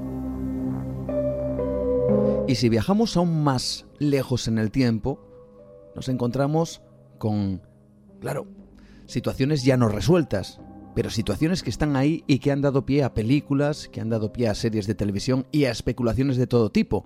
Hablamos nada más y nada menos que en la época romana, de la desaparición, dicen, misteriosa igualmente, de la novena legión romana. Cuéntanos. Sí, Juan, eh, también conocida como la Legio Hispaniensis. Esta fue creada por Pompeyo en el año 65 a.C. y utilizada por Julio César durante toda la Guerra de las Galias, entre el 58 y el 51 a.C. No se sabe si el calificativo de hispana se debió a que se organizó en la península ibérica o a que reclutó tropas auxiliares durante su paso por ella. Reorganizada por Octavio Augusto a principios del siglo I, combatió a los cántabros en Hispania, a los germanos, a los mauritanos y finalmente el emperador Claudio la envió a luchar a Britania. Y allí siguió varias décadas, hasta que a partir del año 108 las referencias a ella empezaron a esfumarse al punto de que en una relación de todas las legiones romanas fechadas en el año 161 en tiempos de Marco Aurelio, mm. ni se la menciona. Una legión tan importante que luchó, fijaos bien, en tierras cántabras, germanas, que recorrió toda la, la actual Europa en pos de ese imperio romano y de repente desaparece cualquier tipo de nombramiento de esta novena legión. ¿Qué dicen que sucedió? Bueno, hay dos teorías, al menos son las más frecuentes, sobre su desaparición. Una de ellas es que sufrió una aniquilación total de los 5.000 hombres que la componían a manos de tribus caledonias en tierras escocesas, o más tarde en Armenia, en la guerra contra los partos, o bien que fue reubicada en otro lugar bajo otro nombre. La primera es la favorita de novelistas y cineastas, y la segunda es la mayoritariamente aceptada por los historiadores, dada la falta de hallazgos arqueológicos que refrenden una masacre semejante. Estos defienden que pudo haber sido enviada al continente y rebautizada, algo que no era raro si una legión sufría una derrota demasiado deshonrosa. Se le aplicaba la dammatio memoriae. Dammatio memoriae, ¿qué significa esto? Es decir, el silencio absoluto sobre ellos para no bajar la moral del ejército. También el hecho de que hubiese sido aniquilada por completo explicaría que no aparezca en el cómputo de legiones del año 161. En estos casos, asimismo, las autoridades romanas preferían borrar todo rastro de lo sucedido. Hace unos años, en 2010, un equipo de arqueólogos británico dijo haber dado con los posibles restos de la matanza de la novena legión al norte de Yorkshire, junto a una autopista. Pero aunque el yacimiento desenterrado parece sin duda pertenecer a una guarnición romana, no hay pruebas concluyentes de que se trate de la Leyo Hispaniensis. El enigma, por tanto, sigue aún sin ser resuelto.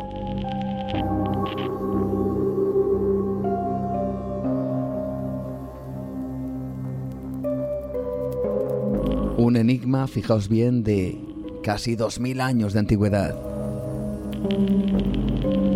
Como enigmática fue la desaparición de otro grupo humano, no sé si este le conocíais amigos, el que ahora mismo nos trae Rocío, yo lo desconocía, Así que, bueno, la sorpresa es, ha sido doble, ¿no? Vamos a descubrirlo juntos. Los Clovis, un grupo humano que desapareció sin dejar rastro. Pues sí, Juan, y nos vamos hasta 10.000 años antes de Cristo. Allí es donde surgió la cultura Clovi, la cual se asentó en las llanuras del sur y centro de América del Norte. A este grupo de cazadores eh, se les considera los primeros habitantes humanos del Nuevo Mundo. Los estudiosos consideran que llegaron a América a través del puente terrestre Beringia, que los llevó de Siberia a Alaska, donde empezaron a moverse en busca de climas más cálidos y así llegaron también a Sudamérica. Y todo este grupo humano que hizo todo este recorrido, hay que imaginarse también la capacidad y la fortaleza de, estas gentes, ¿no? Para poder realizar algo así hace más de 10.000 años, ¿no? Pero ¿qué fue de ellos o qué es lo que se cree que sucedió para que desapareciera este aguerrido grupo humano? Bueno, pues las teorías alrededor de su desaparición eh, son diversas. La primera de ellas dice que con el paso del tiempo se ramificaron en nuevos grupos culturales. Otra afirma que sus fuentes de alimentos se extinguieron y ellos murieron después. Finalmente, también se dice que perecieron a causa de un cometa que impactó contra la Tierra miles de años atrás. Un cometa, caray. Pues sí, y rastros abundantes de platino en 11 yacimientos arqueológicos en Estados Unidos relacionan la repentina desaparición hace 12.800 años de la misteriosa cultura Clovis con el impacto de un asteroide. Los resultados de la investigación, realizada por tres arqueólogos de la Universidad de Carolina del Sur, se describen hoy en un nuevo estudio, pero la conclusión es que no se sabe muy bien el motivo.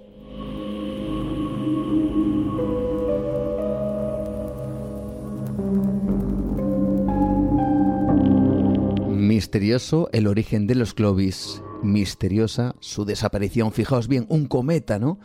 ¿Quién nos lo iba a decir? ¿Os imaginabais esto, amigos?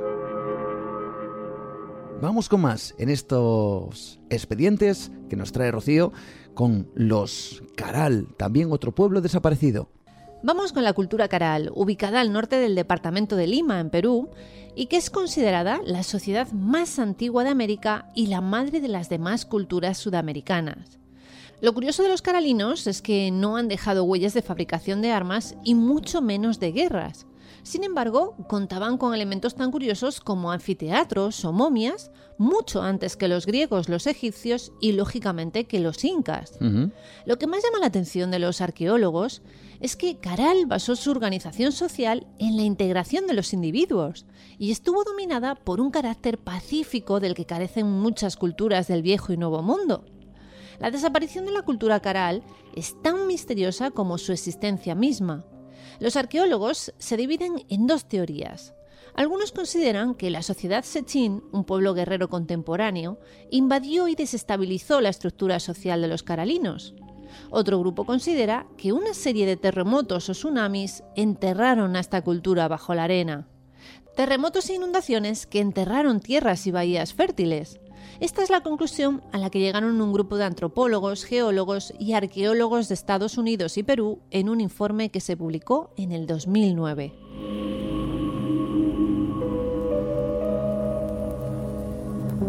Por cierto, comprobaréis muchas veces, si indagáis, si sois curiosos, si queréis descubrir algunas de estas conclusiones a las que llegan ciertos estudios, es que muchas de ellas al final dejan como resultado de estas desapariciones posibles cambios climáticos, sequías, eh, bueno, todo tipo de elementos, fijaos bien, como ese cometa, ¿no? Que dicen que acabó con los Clovis, nada más y nada menos bueno, parece también un recurso como muy socorrido a la hora de responder a ciertos enigmas, como por ejemplo el de los Cucuteni, que nos trae ahora mismo Rocío. Bueno, eh, ahora viajamos hasta aquí mismo, hasta Europa, y nos vamos al territorio de los Cucuteni, que abarcaba parte de las actuales Rumanía, Ucrania y Rusia. Vivieron entre los años 5500 y 2750 a.C. y fueron los arquitectos del asentamiento neolítico más grande de Europa. Este grupo de humanos era gobernado por las mujeres, quienes además se encargaban de la agricultura y de la alfarería, dejando la caza, la construcción de herramientas y los textiles a los hombres. Por alguna extraña razón, los Cucuteni, cuya deidad principal era la gran diosa madre, quemaban sus ciudades cada 60 u 80 años y luego las reconstruían sobre las cenizas. Qué curioso, qué ritual tan extraño, ¿no? Quemar sus propias ciudades sin guerras y, volverlas a construir sobre las cenizas, algo que realmente sorprende. Bueno, pues eh, una de las principales teorías sobre el fin de esta cultura matriarcal afirma que fueron conquistados por la cultura Kurgan. Sin embargo, los arqueólogos han descubierto recientemente que un drástico cambio climático pudo haber causado una de las peores sequías de la historia europea, por lo que los Kukuteni y otras culturas agrícolas llegaron a su fin.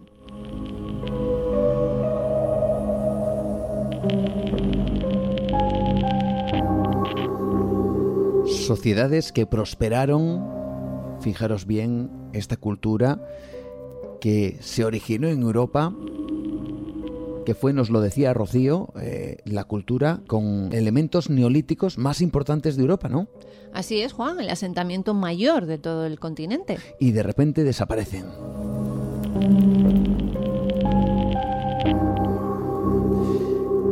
Vamos, si os parece, a por nuestro último expediente. Si antes hemos hablado de la novena legión romana, ahora toca irnos a territorios más cercanos en el tiempo, pero igualmente enigmáticos. Un batallón, en esta ocasión, aquí hay misterio, hay también investigación, hay incluso quien afirma que se ha resuelto, pero todo queda en el aire. Por eso está aquí, en estos expedientes, el batallón de Norfolk. Cuéntanos su historia y por qué está en esta lista. Pues nos vamos esta vez, Juan, hasta el mes de agosto de 1915 a la costa de Turquía. Tras cinco meses de infructuosos intentos por parte de británicos y franceses de apoderarse de un importante punto estratégico entre los mares Mediterráneo y Negro, turcos y alemanes resistieron las acometidas que al final se transformaron en una cruenta lucha de guerrillas que se saldaría con 46.000 bajas para los aliados que finalmente se retiraron en el mes de diciembre.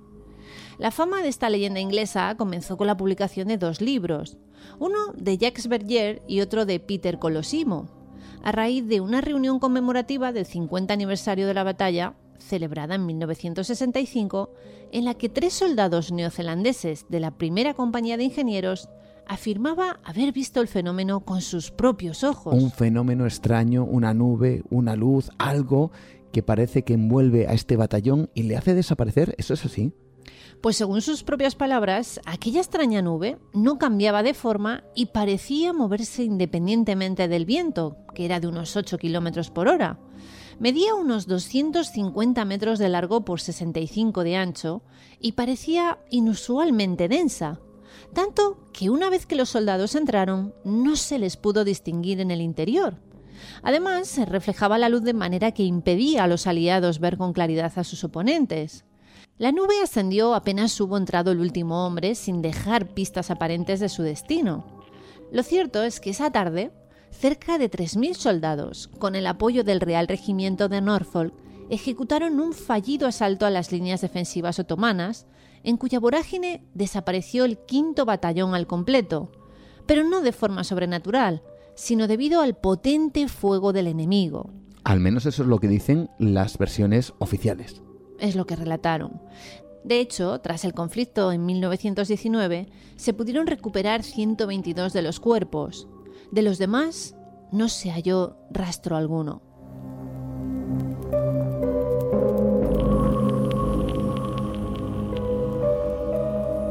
¿3.000 soldados probablemente masacrados por los otomanos, pero claro, está ese documento, esos libros, ese testimonio, tiempo más tarde, de esa nube extraña que dice que se tragó a esos 3.000 soldados.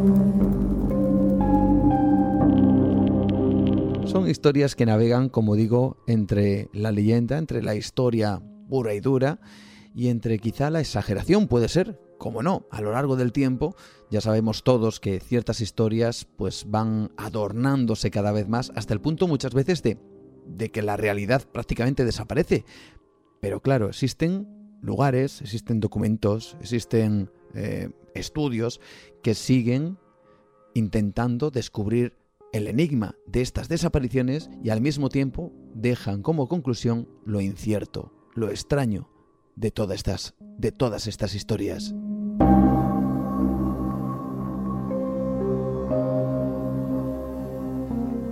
La semana que viene, nuestra compañera Rocío, espero que no desaparezca, espero que no, ¿no? Ojalá que no. Pues yo estoy convencido que no vas a desaparecer, sino que vas a volver con más historias, con otros expedientes y con más curiosidades que seguro a mí me sorprenden, entiendo que también van a sorprender, van a sorprender a todos nuestros amigos. Lo intentaremos, Juan. Un abrazo para todos y hasta la próxima semana. Un abrazo.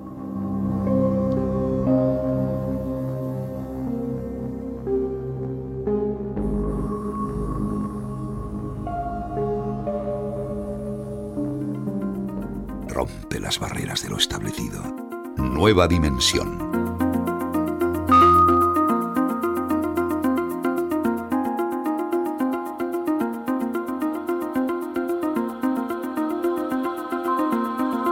Despedimos a nuestra compañera Rocío, pero os damos la bienvenida a todos vosotros, a todos los que nos seguís, a todos los que aportáis vuestras ideas, vuestras opiniones, comentarios, críticas y sugerencias. Porque llega el momento de conocer, pues eso, algunos de los comentarios que nos hacéis en los diferentes programas que tenemos en ibox.com, en nuestro podcast Nueva Dimensión Radio.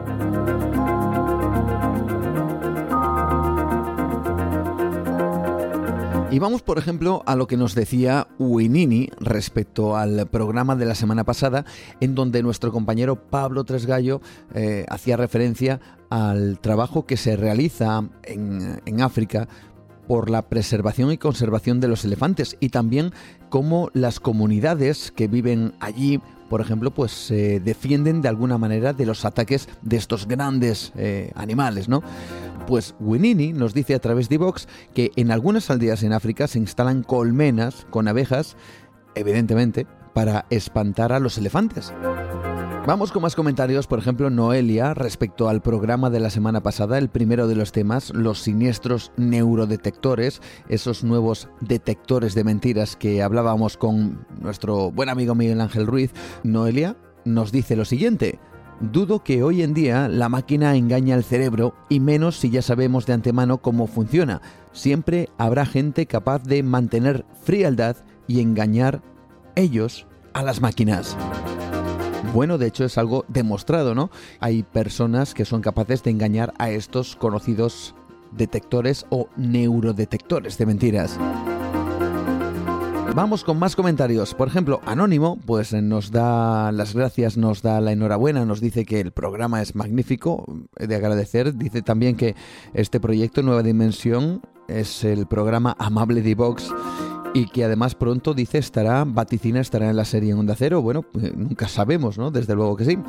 Pero respecto a los contenidos, nos dice sobre los neurodetectores, mejor no emplearlos. El hombre es libre hasta para hacer el mal. No digo que se haga, evidentemente. Ni nosotros lo compartimos, claro está. Y continúa, invadir eh, su pensamiento es apropiarse de parte de su alma. Dejemos que sea Dios, dice quien juzgue, donde el hombre no debe llegar. Gracias.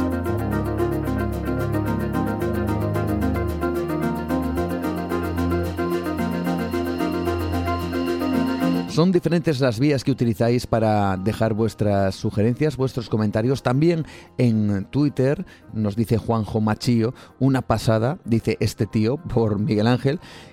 Qué dos pelotas, así lo dice, qué dos pelotas tuvo en esa aventura que pudo haber acabado en tragedia. Nos añade también que conoce la historia y es impresionante, grande. Bueno, pues esta noche no solo Juanjo Machío, sino todos nosotros ya hemos conocido esta historia impresionante de Miguel Ángel Tobías. Comentarios, por supuesto, a través de Facebook nos dicen también John Dee desde Canadá que conoce la historia y es impresionante, lo hemos descubierto esta noche. Pilar Manzano Gordillo nos dice a través de Facebook que él escuchó contar esta experiencia y fue increíble. Comentarios que nos hacen acerca del programa como Toñi Bepa también en Facebook dice de nuevo impactada con Juan Gómez Ruiz, gracias, y con su equipo. Mis más emotivos agradecimientos a tantos y tantos podcasts tan buenos y tan interesantes e inteligentes que hay en España. No voy a nombrar a todos los que escucho y admiro, ellos lo saben ya, pero a los que no conocéis estos programas os voy a decir una cosa, cultura pura y dura. Muchísimas gracias por vuestros comentarios. Gracias, Toñi Bepa, por eh, dejarlos reflejados en nuestras vías de contacto. Recordamos a través de Facebook, Nueva Dimensión Cantabria o mi perfil Juan Gómez Ruiz. También en Twitter, en arroba nueva de radio. También en Instagram, Nueva Dimensión Radio. Y por supuesto, el lugar donde nos puedes encontrar semana tras semana en ivox.com. Y ahora sí, rápidamente vamos a finalizar poco a poco con nuestra mirada a lo más ignoto, ¿no? A lo más interesante para los científicos en muchos casos y lo que plantea verdaderos enigmas, yo diría que semana tras semana. Ondas gravitacionales, también cómo se genera la materia en el espacio y cosas de lo más curiosas que nos va a relatar ahora mismo José Manuel Nieves, el experto en ciencia y tecnología del diario ABC. No os lo perdáis.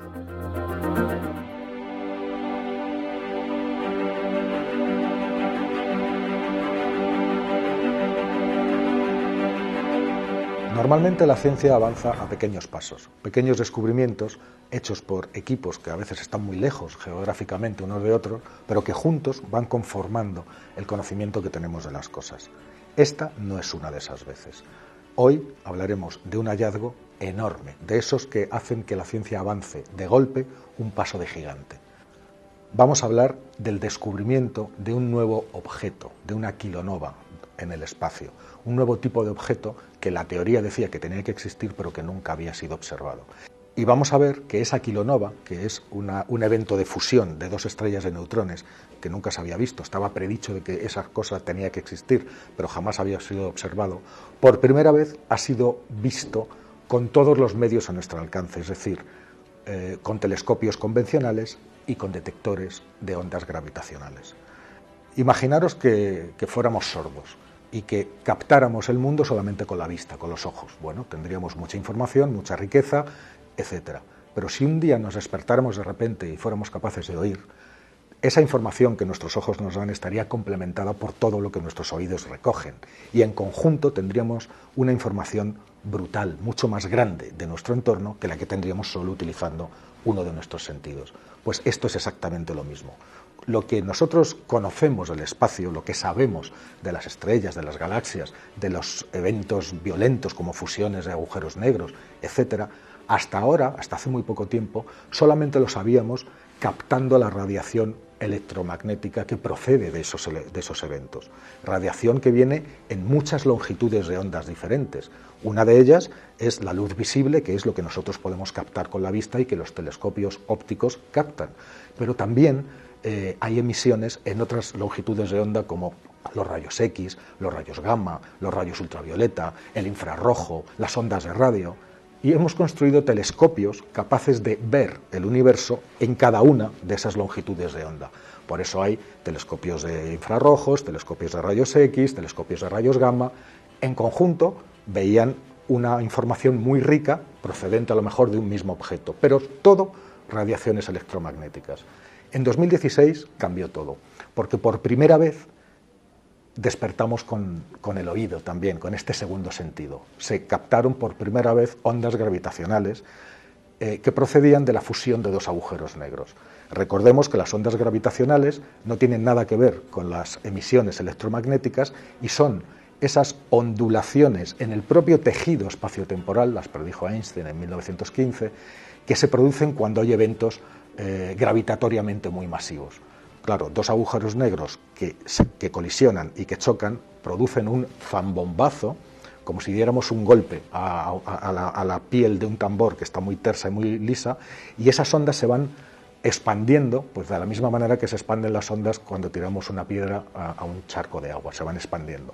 Lo que hacen es ir alterando, modificando el propio tejido del espacio-tiempo, que es donde, donde están todos los objetos, los planetas, las galaxias, y esas ondas pueden ser captadas y fueron captadas por primera vez por un observatorio que se llama LIGO en 2016. Dos agujeros negros chocando. Se han producido cuatro detecciones ya desde entonces de otros tantos agujeros negros chocando, parejas de agujeros que, negros que colisionan y forman uno solo. Pero esta vez lo que han conseguido es una estrella de neutrones, dos estrellas de neutrones. Primero, son objetos mucho más pequeños que los agujeros negros, es decir, eh, eh, somos capaces de escuchar en cierta manera, el zambombazo de dos agujeros negros que, chocan. Pero un evento menos potente, es decir, que necesita más sensibilidad para poderlo captar, eh, pues hasta ahora no. Este ha sido el caso. Pero es que además hemos tenido la inmensa suerte, aparte del trabajo, bueno, en este trabajo han participado 70, digo bien, ¿eh? 70 observatorios de todo el mundo y más de 3.500 investigadores, cuyo trabajo ha hecho posible este, este hallazgo. Pero no solo eso, también ha habido un golpe de suerte. Os cuento cómo fue la historia. En agosto, el día 14, el Observatorio LIGO, de nuevo, captó señales de, de ondas gravitacionales. Muy bien, pues como había hecho ya en otras cuatro ocasiones. Esas eh, ondas, eh, con ayuda del Observatorio Europeo, que se llama Virgo, un observatorio que por cierto estaban hace el año pasado estaban ya desmantelando porque nunca se descubría nada, entonces llegó el descubrimiento del higo y lo han reactivado y ahora está funcionando maravillosamente bien. Bueno, pues confirmó esa detección del higo que está en Estados Unidos y situaron esa fuente de ondas gravitacionales, la fuente de, la que proceden, la situaron en una lejana galaxia a 130 millones de años luz de la Tierra, que en términos cosmológicos es, nuestra vecindad. ¿Qué sucede? Eh, no el punto exacto, sino el área del que procedía esa, emisión de ondas gravitacionales. Tuvimos la suerte que dos segundos después, dos segundos después de que LIGO detectara las ondas gravitacionales, otro telescopio, un telescopio de rayos gamma, que se llama Fermi, captó un flasazo de rayos gamma y que son explosiones de rayos gamma enormemente energéticas y cuyo origen hasta ahora se desconocía. Bueno, resulta que esa emisión potentísima de rayos gamma, ese flasazo en rayos gamma, procedía de la misma zona eh, de la que procedían las ondas gravitacionales. Entonces, 70 telescopios empezaron a buscar ese nuevo puntito brillante que debía de haber aparecido en esa área de cielo de donde procedían esas señales un trabajo de chinos. En esa área había 50 galaxias. Una galaxia tiene cientos de miles de millones de estrellas. Había que buscar un brillo nuevo. ¿Y quién tuvo el honor de encontrarlo, ese brillo nuevo? El telescopio espacial Hubble. Una vez más.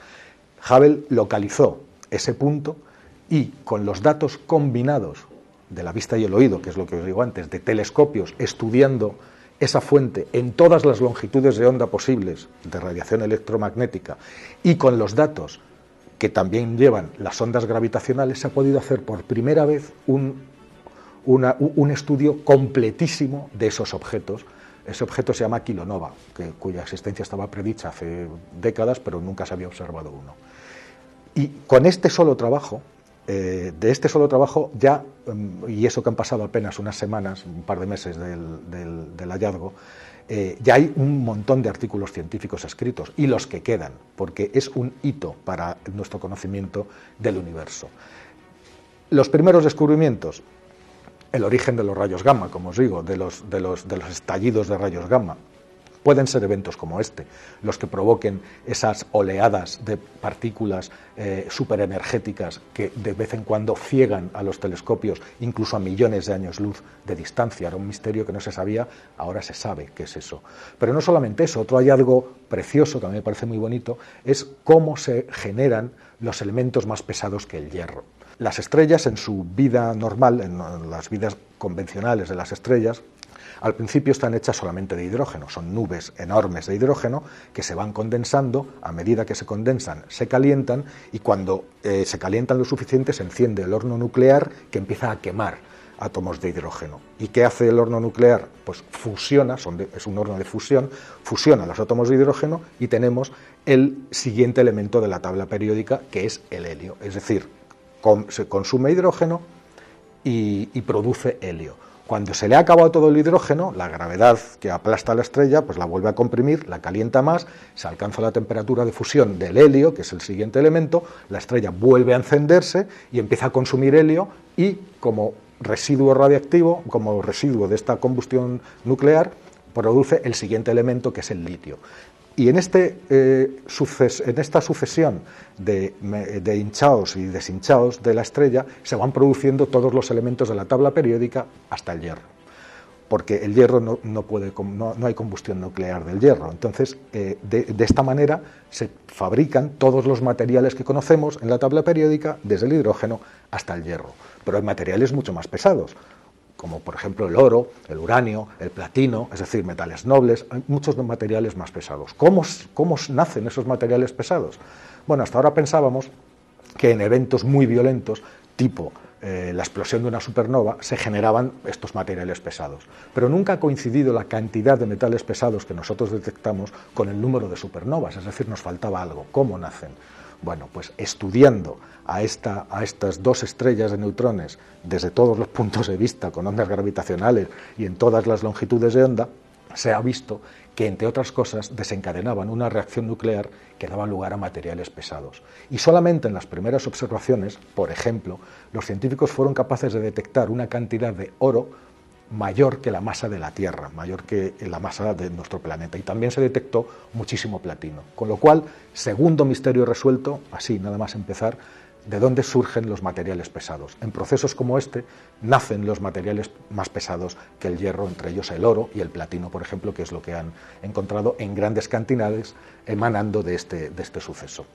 Un tercer descubrimiento es eh, la, la constante de expansión. Han podido medir se ha podido medir por primera vez la constante de expansión del universo, la constante de Hubble, que es eh, la tasa en la cual nuestro universo se va expandiendo, y hasta ahora solamente se había podido hacer eh, eh, en base a mediciones de, electromagnéticas, es decir, al brillo de las estrellas, a cómo se alejan, cómo se alejan o cómo se acercan unas con otras y con respecto a nosotros, cómo a, a qué velocidad se alejan las galaxias, pues hasta esta constante de expansión.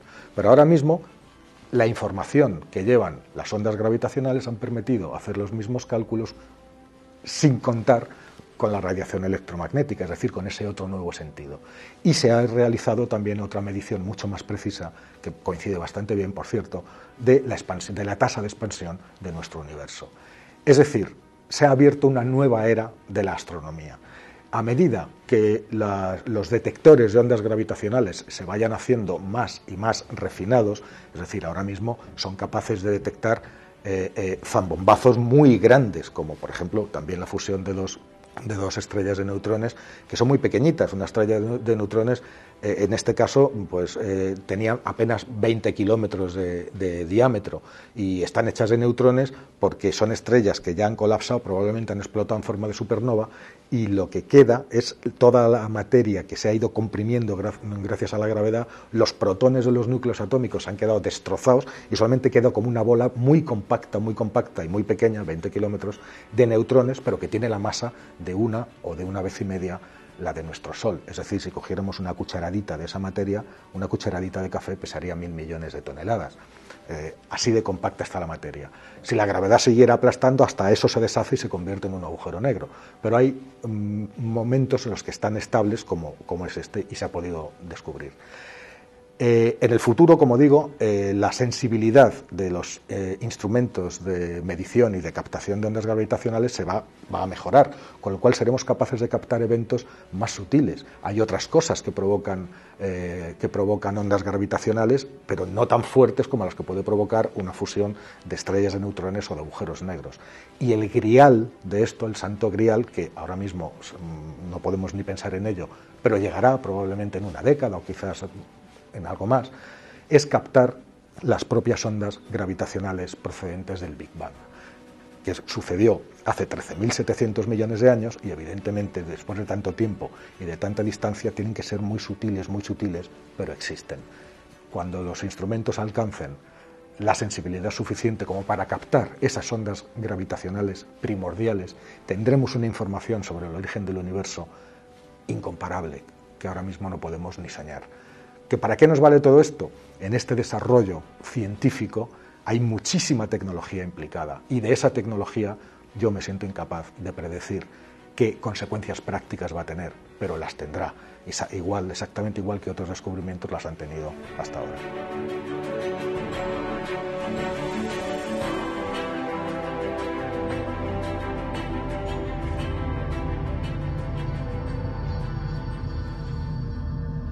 Cuántas cosas todavía nos quedan por descubrir de este vasto e increíble universo. Bueno, pues aquí estamos, en Nueva Dimensión, para cuando esas cuestiones se descubran, aquí os las contemos. El programa de hoy cargado de emociones, de sensaciones, de experiencias únicas. Nuestra primera hora nos ha llevado hasta los Andes.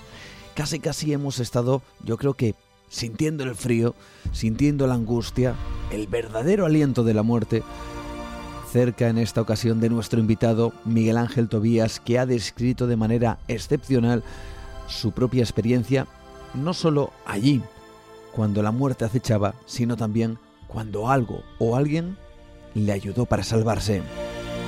Recomendamos desde luego su obra, su libro, Renacer en los Andes, de Editorial Luciérnaga.